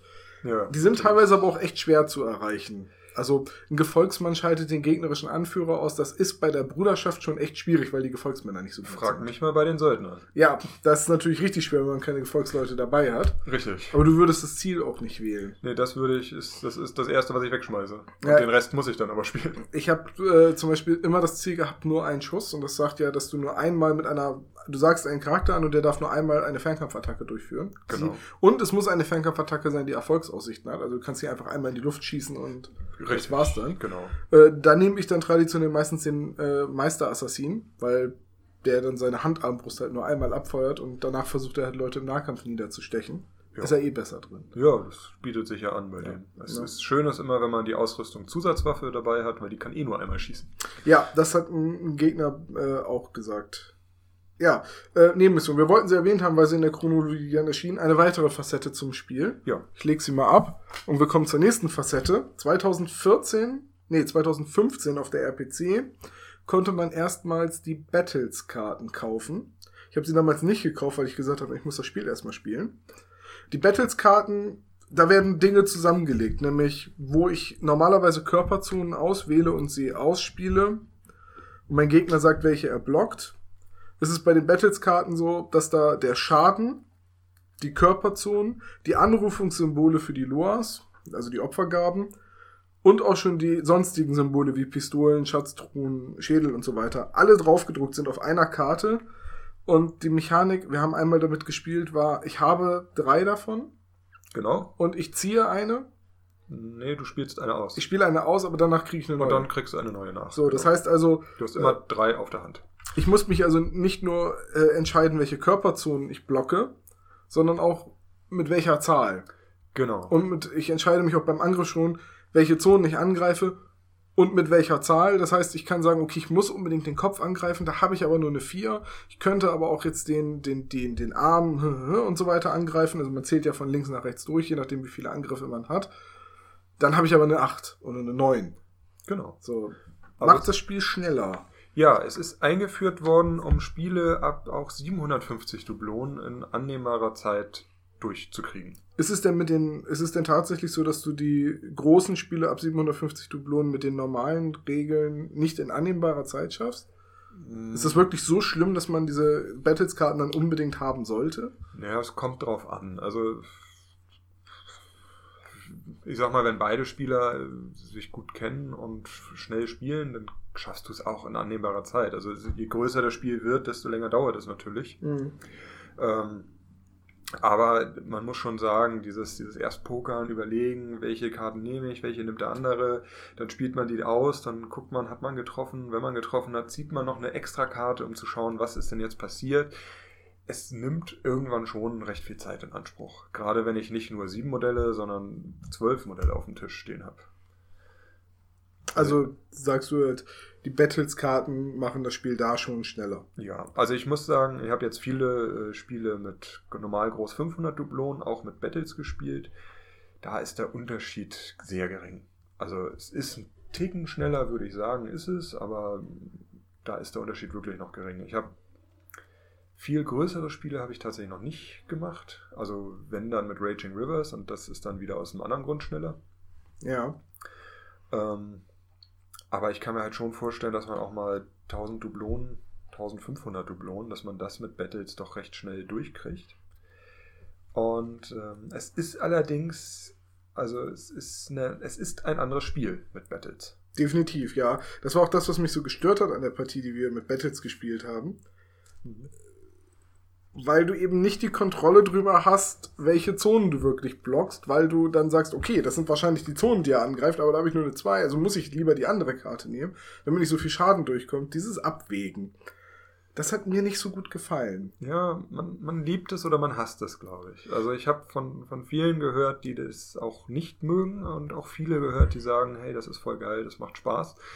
Es ist eine andere Art Pokern, weil ich poker nicht mehr auf die Trefferzonen, das ist ja eigentlich das, was Freebooters Fate ausmacht. Ich poker auf die Zahl. Sondern man pokert auf die Zahl. Ja. ja. Dann ist es auch mal, okay, er greift mein Gefolge an, dann ich habe hier eine 2 auf der Hand, die brauche ich nicht und, und das Gefolge brauche ich eben, ist nicht so wichtig, also spiele ich die 2 zur Verteidigung. Du kannst dann immer noch das Glück haben, dass du genau alle Zonen damit wegblockst. Natürlich. Das, das passiert viel häufiger, als man als dem Angreifer lieb ja. sein kann. Und ich glaube, das war mein großes Problem, weil ich mich so auf Freebooters Fate eingestellt habe, dass ich auf die Zonen geblocken wollte hm. und dass ich nicht auf die Zahlen gepokert habe. Ah, okay. Und deswegen hat mir, glaube ich, dann auch in der Partie dieses Battles nicht so gefallen, weil ich das Gefühl hatte, so, ich kann nicht das blocken, was ich blocken will, ja. weil ich nicht die, weil ich wirklich auf, weiterhin auf die Zonen gespielt habe, nicht auf die Zahlen. Ja gut, das ist natürlich, das ich, ist mir nicht aufgefallen. Ja, ich sehe aber äh, den, den Sinn darin, die Kartenmechanik zu beschleunigen, äh, total. Das ist das gleiche Problem, was du auch bei, ähm, ich mache jetzt einen 40.000 Vergleich und aus der Historie. Das ist das gleiche Problem, das du damals bei 40.000 hattest, wenn du mit einer großen Einheit äh, Kornberserker in den Nahkampf gestürmt bist, dann hast du 1000 Würfel zum Angreifen, dann hast du aus den Angreifen machst du Treffer, aus den Treffern machst du Wunden und aus den Wunden macht der Gegner äh, quasi Rüstungswürfe. Du bist Oha. sehr viel am Würfeln und es dauert lange, weil wenn du mit, greifst dann mit 40 Würfeln an, von den 40 Würfeln sagen wir mal treffen 25, von den 25 machst du 13 Wunden und aus den 13 Wunden werden dann äh, 13 Rüstungswürfe no. bei entsprechenden Gegnern. Also wenn zwei äh, Einheiten aufeinandertreffen, die Rüstungen haben. Ja. So, und äh, das dauert halt, weil du so viel am Würfeln bist. Und bei Freebooters Fate bedeutet, ist ja jeder Angriff, ich wähle drei Karten, also ziehe Karten, mhm. mal wähle davon welche aus. Mein Gegner zieht Karten, wählt davon welche aus, dann deckt der Angreifer auf, der Verteidiger sagt, welche der davon blockt. Und dann muss der Schaden ermittelt werden, dafür zieht der Angreifer eine Karte, dann zieht wieder der Verteidiger eine Karte, dann muss daraus die Differenz gerechnet werden. Das dauert. Ja. Und genau. dass man dann gesagt hat, wir, für große Spiele muss man die Mechanik beschleunigen, also packen wir das alles auf eine Karte und man spielt halt mit Handkarten ist clever, meiner Meinung nach. Ähm, ich habe es nur zu selten gespielt, um es wirklich bewerten zu können. Ob es immer noch ein faires Spiel ist. Ja, fair ist es auf jeden Fall. Also ich, man, ich habe schon, also man merkt schon, dass man äh, Die hohen Karten sollte man sich lieber für die Verteidigung aufbewahren, Ja. weil man auch mit einer niedrigen Karte meist noch Schaden macht im Angriff, weil der doch eher höheren Angriff gegenüber äh, geringerem Widerstand normalerweise herrscht. Ja. Ähm, ja, also das merkt man schon, dass man so ein bisschen mehr das beeinflussen kann, aber ich habe auch schon mal mit drei Einsen auf der Hand gehockt. Da konnte ich auch nicht mehr so viel beeinflussen. Das stimmt. Aber das Schöne bei Freebooters Fate ist ja, wenn du eine 1 spielst oder ziehst, musst du danach eine Ereigniskarte ziehen und die kann dir dann in einer anderen Situation wieder helfen. Natürlich. Ja, natürlich. also. Und man muss sagen, die Battles-Karten äh, ersetzen auch nur die Trefferermittlung. Alle zufälligen Ereignisse wie Moraltest oder ähm, ja, ähnliche Sachen, die werden trotzdem noch zufällig vom Stapel gezogen. Ja, aber halt auch von dem Stapel der Battles-Karten. Genau, also ja, die. Battles-Karten Haben halt auch eine Zahl oder haben halt auch weiß oder schwarz. Genau, Und genau. für alles, was dann ist, wenn die nächste Karte eine Pistole zeigt und so. Ja. Da wäre jetzt auch wieder interessant, ob zum Beispiel die Anzahl Pistolen prozentual anteilig an der Menge der Gesamtkarten den gleichen Prozentsatz hat wie bei dem normalen Deck. ja, das ist so. Ja, sollte auch so sein, sonst Ja, würde es sonst nämlich die Spielmechanik verändern. Ne? Und das ganze Balancing durcheinander. Aber es sind, glaube ich, 180 Karten, 140, 180. Also es ist eine deutlich mehr als die 40 Karten aus dem Standarddeck. Auch das, ne, man, man muss nicht so oft mischen. Ja, Ne, auch das beschleunigt das Spiel, gerade bei großen Spielen. richtig. Ähm, es sind natürlich dementsprechend deutlich mehr Zehn und Einsen im Stapel. Einfach weil der Stapel größer ist. Ja, nehmen wir mal an, es sind 40 Karten im Grundspiel und es sind viermal so viele im Battles, 160, dann würde ich auch behaupten, es sind nicht zwei 10, sondern acht. Genau, Halt so wird's. einfach ja. genau mal vier. Ja, also Und und dementsprechend wird wahrscheinlich auch die Verteilung der Körperzonen sein, dass das auch ungefähr gleich ist. genau, das haben sie, also ja, ja, so ist es. Ja. Äh, Macht auch mathematisch gesehen Sinn. Richtig. So, Wobei ich auch, ja, nee, macht ja, alles gut so. ja. Das war die Battles-Mechanik. Wenn man schnelle Spiele oder große Spiele äh, vorhat, macht die Anschaffung dieser Karten wahrscheinlich schon Sinn. Also was natürlich auch beschleunigt wurde mit Battles, ist die Lua-Anrufung. Stimmt, ja. Da gibt es jetzt nicht mehr, also es gibt immer noch äh, drei Symbole für die Anrufung. Allerdings sind sie äh, das eine Symbol einmal, ein Symbol zweimal und ein Symbol dreimal da drauf. Und ich wähle dann, wenn als Reaktion auf die Loa-Anrufung auch eine meiner Handkarten. Genau. Und wie, und dann wird das verrechnet. Also auch beide spielen eine Handkarte aus. Ja. Ähm, ich nehme jetzt hier, ja, nehme ich mal das hier als Ist, Beispiel. ist egal, sieht sowieso keiner. Ja gut, also ich habe hier eine Karte, da sind drei Katzen, zwei Kerzen und ein Fisch drauf. Eine Mhm. Fischgräte. Und für die Verteidigung habe ich äh, drei Kerzen, zwei Katzen, ein, eine Rumbuddel. Wenn ich jetzt, also jetzt äh, negieren die Symbole auf der Verteidigungskarte die Symbole auf der Angriffskarte. Das heißt, die Angriffskarte verliert zwei Katzen und zwei Kerzen. Es bleibt eine Katze und ein Fisch über. Ja. So, wenn ich jetzt ähm, einen Loa habe, der die Katzen als bevorzugte Opfergabe hat, würde ich einen Bonus von 1 bekommen. Die Fischgräte bringt mir nichts, weil sie alleine da ist. Wenn die zwei Kerzen durchgekommen wären, würden sie einen Opfergabenpasch darstellen, dann würde ich auch nochmal einen Bonus kriegen. Das heißt, die Battles-Karten legen, äh, setzen auch voraus, dass du mit der schnellen Anrufung spielst. Naja, die Battles-Karten spielen mit der Battles-Anrufung. Ah, okay, gut. Weil ich kriege auch für eine höhere Karte, kriege ich auch einen Bonus. Ah, okay. Und wenn das Symbol Voodoo-Puppe auf der Karte drauf ist, kriege ich auch nochmal einen Bonus. Ah, verstehe. Okay. Oder, wenn mein Verteidiger es hat, kriege ich einen Malus. Okay, also es gibt drei verschiedene Mechaniken, quasi Loas anzurufen. Ja. Battles, schnell und normal. Genau, so kann man das sagen. Also Okay. es wird auch alles, da ist so ein kleines Begleitheft bei den Battles-Karten drin, da wird das auch wunderbar erklärt, auch mit Beispielen und äh, ja. Okay, man könnte aber schon sagen, Battles ist im Prinzip ein etwas anderes Spiel. Ja, doch. Also es ist, ja, weil Freebooters Fate macht einfach das, äh, das Pokern mit den, mit den Trefferzonenkarten, macht Freebooters Fate aus. Und das entfällt bei Freebooters Fate Battles. Okay. Also, ja, es ist eine andere Art Pokern. Ich poker eben auf den Wert der, der Karte, auf den, den Schadens- oder den Verteidigungswert. Okay, gut. Haben wir Battles auch. Das heißt, wir gehen jetzt in der äh, Chronologie wieder ein bisschen weiter. Wir sind immer noch im Jahr 2015, denn da kam Tales of Longfall 2, Corporate Piracy. Genau. Das ist das Buch, was mich auch an die Söldner schlussendlich komplett dran geführt hat, da dort äh, ein, der zweite Anführer rausgekommen ist, die Capitana Roja, die auch vorne auf dem Cover sehr prägnant abgebildet ist. Hier rechts das Krokodil. Ja, genau, das Ja. ist ein wunderschöner Anführer. ähm, Ja, die Söldner sind damit offiziell als Mannschaft angekommen, auch in Buchform. Ähm, es ist ein, äh, die Kampagne hinten drin ist auch sehr schön, finde ich. Ich habe sie leider noch nicht geschafft zu spielen, aber sie liest sich sehr schön. Ähm, weil man damit jetzt, ich gehe mal auf die Kampagne zuerst ein, damit kann man jetzt ein Gefolgsmodell aufwerten. Also man äh, schleppt es quasi durch die verschiedenen Szenarien und immer, äh, je nachdem, ob man gewinnt oder verliert, kriegt man bessere oder nicht ganz so gute Aufwertung und kann seinen Gefolgsmann dadurch nach und nach zu einem Spezialisten aufwerten. In der Kampagne. Während, ja, genau. Mhm. Also für die Kampagne, in der Kampagne. Ähm, offiziell sind dann aufgewertete Charaktere nicht zugelassen, aber man kann natürlich für Freundschaftsspiele sich das merken und den dann einsetzen. Okay, gut. Aber wenn man die Kampagne zusammenspielt, macht man das ja eh. Genau. Dann bleibt das auch so. Ähm, sind, glaube ich, auch auf größere Spiele ausgelegt, die Kampagne. Also ich meine zumindest, das erste Szenario wird mit 750 Dublonen gespielt. Soll ich mal schnell gucken? Ja. Ich habe sie hier gerade. Ähm, Szenario 1, 2, 3, 4, 5. Szenario 1 bestehen die Heuerkosten. Ah, 750 Auswahlmannschaft. Dublonen pro Mannschaft, ja. Genau. Und ideal dafür geeignet, es mit Battles zu spielen. Nachtigall, ich höre dir trapsen. Ja. Das ist nämlich im selben Jahr erschienen. Ja, so ist das. Und auch hier gibt's wieder Modelle. Und jetzt musst du mir eben eine Sache schnell erklären. Die Figuren der Ostle Ostleonorischen Handelsgesellschaft aus der Ja. Grundbox, die ja 2013 als Starter kam, ist jetzt 2015 in einem Buch drinne. Genau. Die haben nochmal andere Flufftexte bekommen, die das nochmal ergänzen.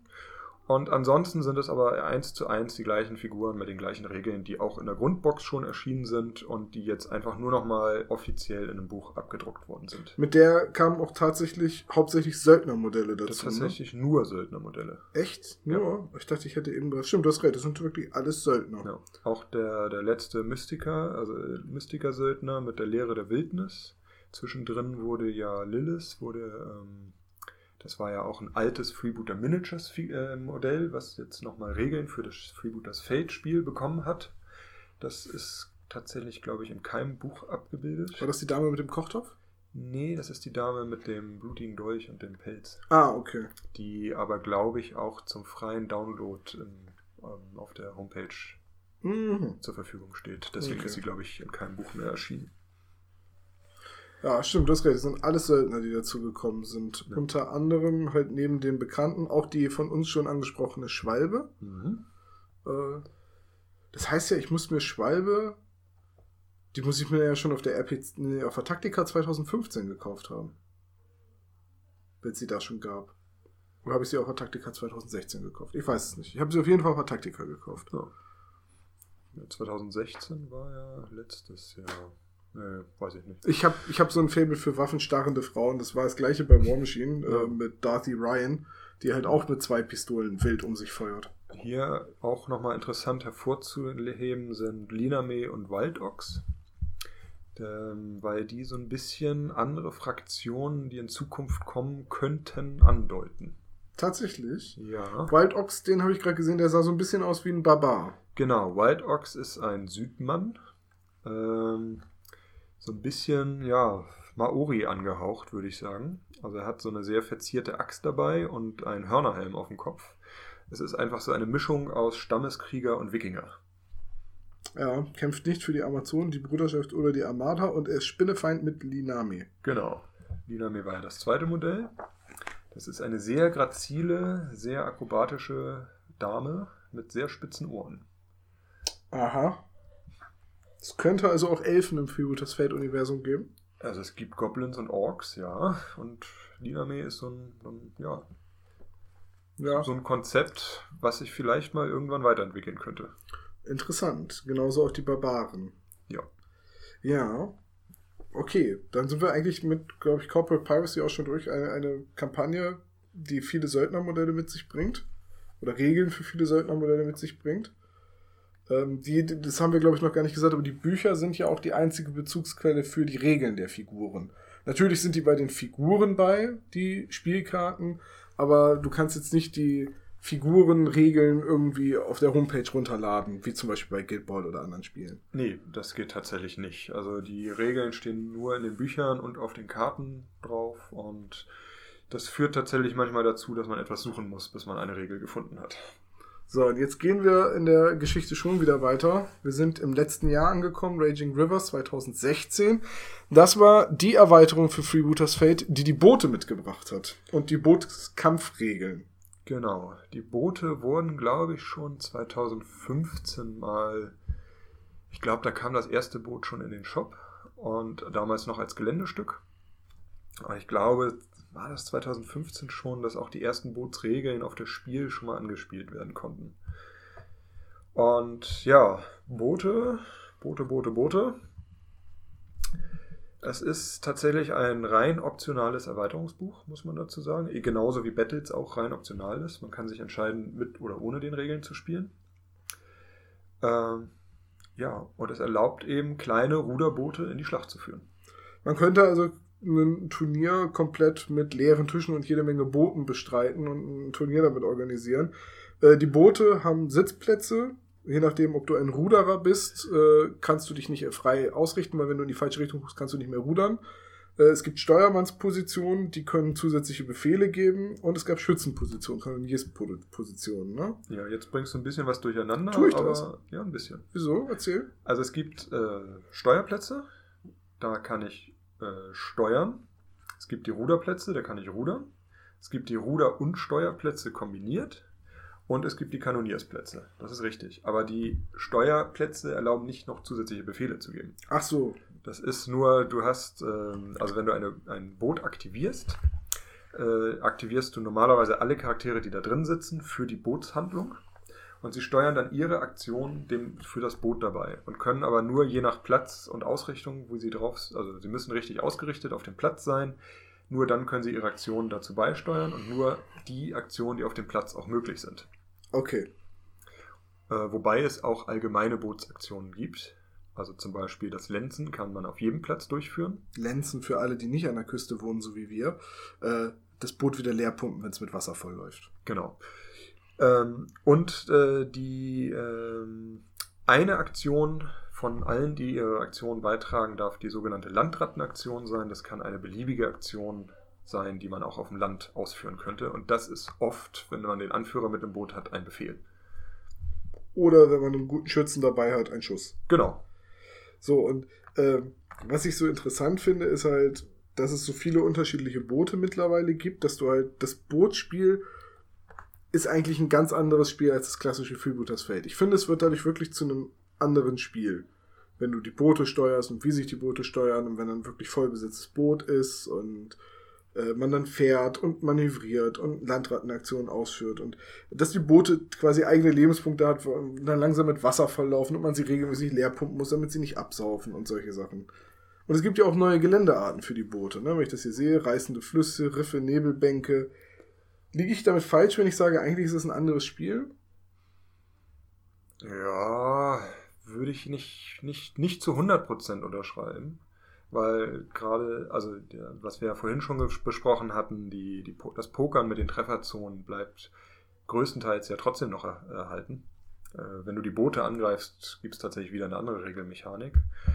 Ähm, aber ich stimme dir zu, es ist, es ist deutlich schneller tatsächlich als ein normales Spiel, obwohl man eigentlich mit mehr Dublonen spielt, um eben die, die Boote auch gut mit anheuern zu können und auch gut besetzen zu können. Ja, es ist halt schneller, weil du mehr Modelle auf einmal aktivierst. Ne? Genau. Ja. Dadurch sind die Runden halt, wenn ich zwei Boote habe und die aktiviere, ist die erste Runde nach zwei Aktivierungen quasi beendet.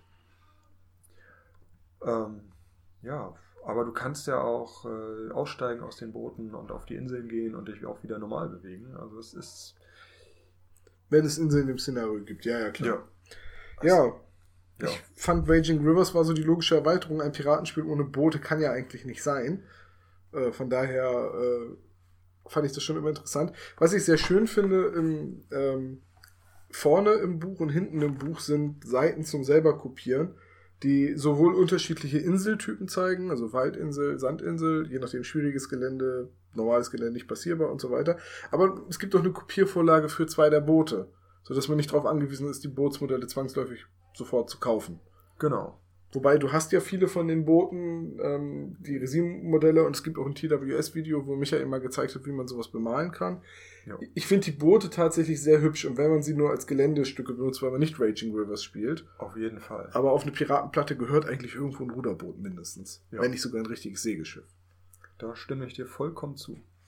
Deswegen habe ich mich da auch sehr reingestürzt in die Boote, weil, ja, du sagtest schon, sind sehr schöne Modelle, gefallen mir auch sehr gut und kann man eben auch einfach mal so auf die Platte stellen. So. Wir müssen ein bisschen aufs Gas drücken. stelle ich gerade fest. Nach Raging Rivers kam Wolfgangs Mörserschule. Genau. Prüfungstag in Wolfgangs Mörserschule. Ein Miniszenario-Paket, könnte man sagen. Genau. Fluff. Und es, es dient hauptsächlich dazu, neue Szenarien zu bringen, in denen Mörser erklärt werden. Ja, ich glaube, es ist sogar nur ein Szenario da drin. Es sind äh, zwei Figuren sind da drin erhalten. Das ist einmal Wolfgang, der für Piraten oder Söldner anheuert und als Söldner dann auch wieder für andere Mannschaften. Und Kreisch, der ein Goblin ist, der sich als Papagei verkleidet. Naja, das ist eben der Angestellte von Wolfgang, der die Ziele über die Bahn treibt. der aber selbst auch häufig zum Ziel wird. Ja, das stimmt. Ähm, ja, hauptsächlich dient diese Box dazu, die ähm, Explosivwaffen einem näher zu bringen. Dass man, äh, die sind mit Raging Rivers eingeführt worden. Das ist eine, eine Fernkampfgattung, Fernkampfwaffe, die nicht den klassischen Trefferzonen nutzt, um den äh, Treffer auszuwählen, sondern ähnlich wie die Bomben mit Schablone funktioniert, allerdings mit einem Abweichungsschritt. Also die Bomben darf ich ja normalerweise wähle ich einen Punkt aus, lege die Schablone drüber, alles was drunter ist, treffe ich. Mhm. Bei den Explosivwaffen lege ich den Punkt aus, jeder zieht vier Karten, da sind äh, dann äh, darf jeder zweimal den Punkt abweichen lassen. Also eine Karte gibt die Richtung an, die zweite Karte die Entfernung. Und da, wo der Punkt am Ende zum Liegen kommt, da wird dann die Schablone hingelegt. Ja, so haben wir das mit den Bomben aber in dem einen Szenario Raging Rivers auch gemacht. Genau, für Raging Rivers wurden die Bomben angepasst, dass Ja. sie auch als Explosivwaffen gelten, damit man eben nicht einfach die Bombe ins voll besetzte Boot werfen kann. Clever. Ja. Also clever, dass man es nicht kann, meine ich. Weil das dann doch etwas sehr stark wäre. So, und dann sind wir auch noch immer 2016, ne? Big Trouble. Ja, Big Trouble ist Tales of Longfall Teil 3, also das dritte Kampagnenbuch. Und Big Trouble deutet schon an, das war die Erweiterung, mit der die Großmodelle dazukommen. Also El Grandolon, Franjo und wie heißt die gute Sch äh, Schlangenfrau noch? Mashallah Silvi. Genau, Mashallah Silvi. Ja. Sind Modelle, die für unterschiedliche Mannschaften kämpfen. Franjo ist, glaube ich, Goblin-Piraten, ne? Ähm, Hätte ich jetzt gerade- nee, Söldner. Alles, Alles alles, Söldner. Söldner. Ja, es ist. Ähm, ja, die großen Modelle sind nicht so leicht mit, mit Produzieren und so. Und äh, man will dann auch nicht, dass jede Mannschaft ein großes Modell kriegen muss. Weshalb man sich dazu entschlossen hat, sie als Söldner rauszubringen. Ah ja. Damit eben alle Mannschaften Zugriff auf ein großes Modell hat, aber eben nicht acht oder sieben Modelle da entwickelt werden müssen, weil es ist ja auch nicht so leicht für dann immer unterschiedliche Regeln sich auszudenken. Ja, ich sehe gerade. Und zum Beispiel für die Bruderschaft, da gucke ich natürlich als erstes hin, für die kämpft nur Mashallah Silvi. Genau. Ja. Wobei Mashallah ist auch besonders, sie ist die erste Söldnerin, die nicht für die Piraten kämpft. Oha. Du hast recht, ja, das stimmt. Nicht für die Piraten. Ja. So, und dann kommt auch wieder, kommen wieder neue Modelle für jede Mannschaft dazu. Genau, wobei man da sagen muss, das ist quasi eher die, ähm, das Kürstück hier, weil diese Modelle wurden alle schon vorher veröffentlicht. Achso, so ähnlich wie bei der Söldnerbox. Die gab es alle vorher schon. Und dann, also nicht, ne, du weißt Ja, also es, es Freebooter Miniatures bringt ja eigentlich jeden Monat zwei neue Modelle raus. Und ähm, zum Big Trouble waren eigentlich bis auf vier oder fünf Modelle, waren glaube ich alle schon vorher erschienen und äh, käuflich erwerbbar. Und äh, jetzt sind eben die Regeln zu den Modellen auch in Buchform abgedruckt worden. Ich verstehe. Und es sind auch gar nicht mal so wenige, wenn ich jetzt mal gerade durchblätter. Da Erst- sind einige dabei. Ich Erst glaube, auf Seite 34 gehen die Szenarien von Tales of Longfall 3 los. ich glaub, jede Mannschaft hat nur drei oder vier Modelle dazu bekommen mit dem Buch. Ähm, und was auch das Besondere ist an diesem Buch, also es ist ja Tales of Longfall Nummer 3, aber Nummer 1 und Nummer 2 haben beide Kampagnen enthalten, die also aufeinander aufbauen. Das ist hier jetzt nicht mehr der Fall. Das sind nur Einzelszenarien. Ja, ich sehe ich es gerade, stimmt, ja. Wobei sie auch alle äh, so ein bisschen, also das Thema von, von äh, Big Trouble ist, dass ähm, die verschiedenen Mannschaften auf einer Insel gestrandet sind, wo eben Monster, also die großen Charaktere, leben. Und sie eben so ein bisschen versuchen, da auch wieder wegzukommen oder da zu überleben auf dieser Insel. Wird denn dieser, ich nenne es jetzt mal, dieser Gigantismus, dass es äh, so große Modelle gibt, wird das jetzt bei Freebooters Fate ein Ding werden?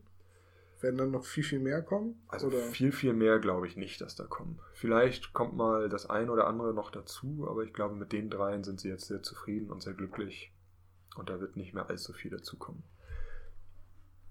Okay, was gibt es zu dem Band noch zu sagen, außer dass er jetzt so viele Figuren nochmal abbildet?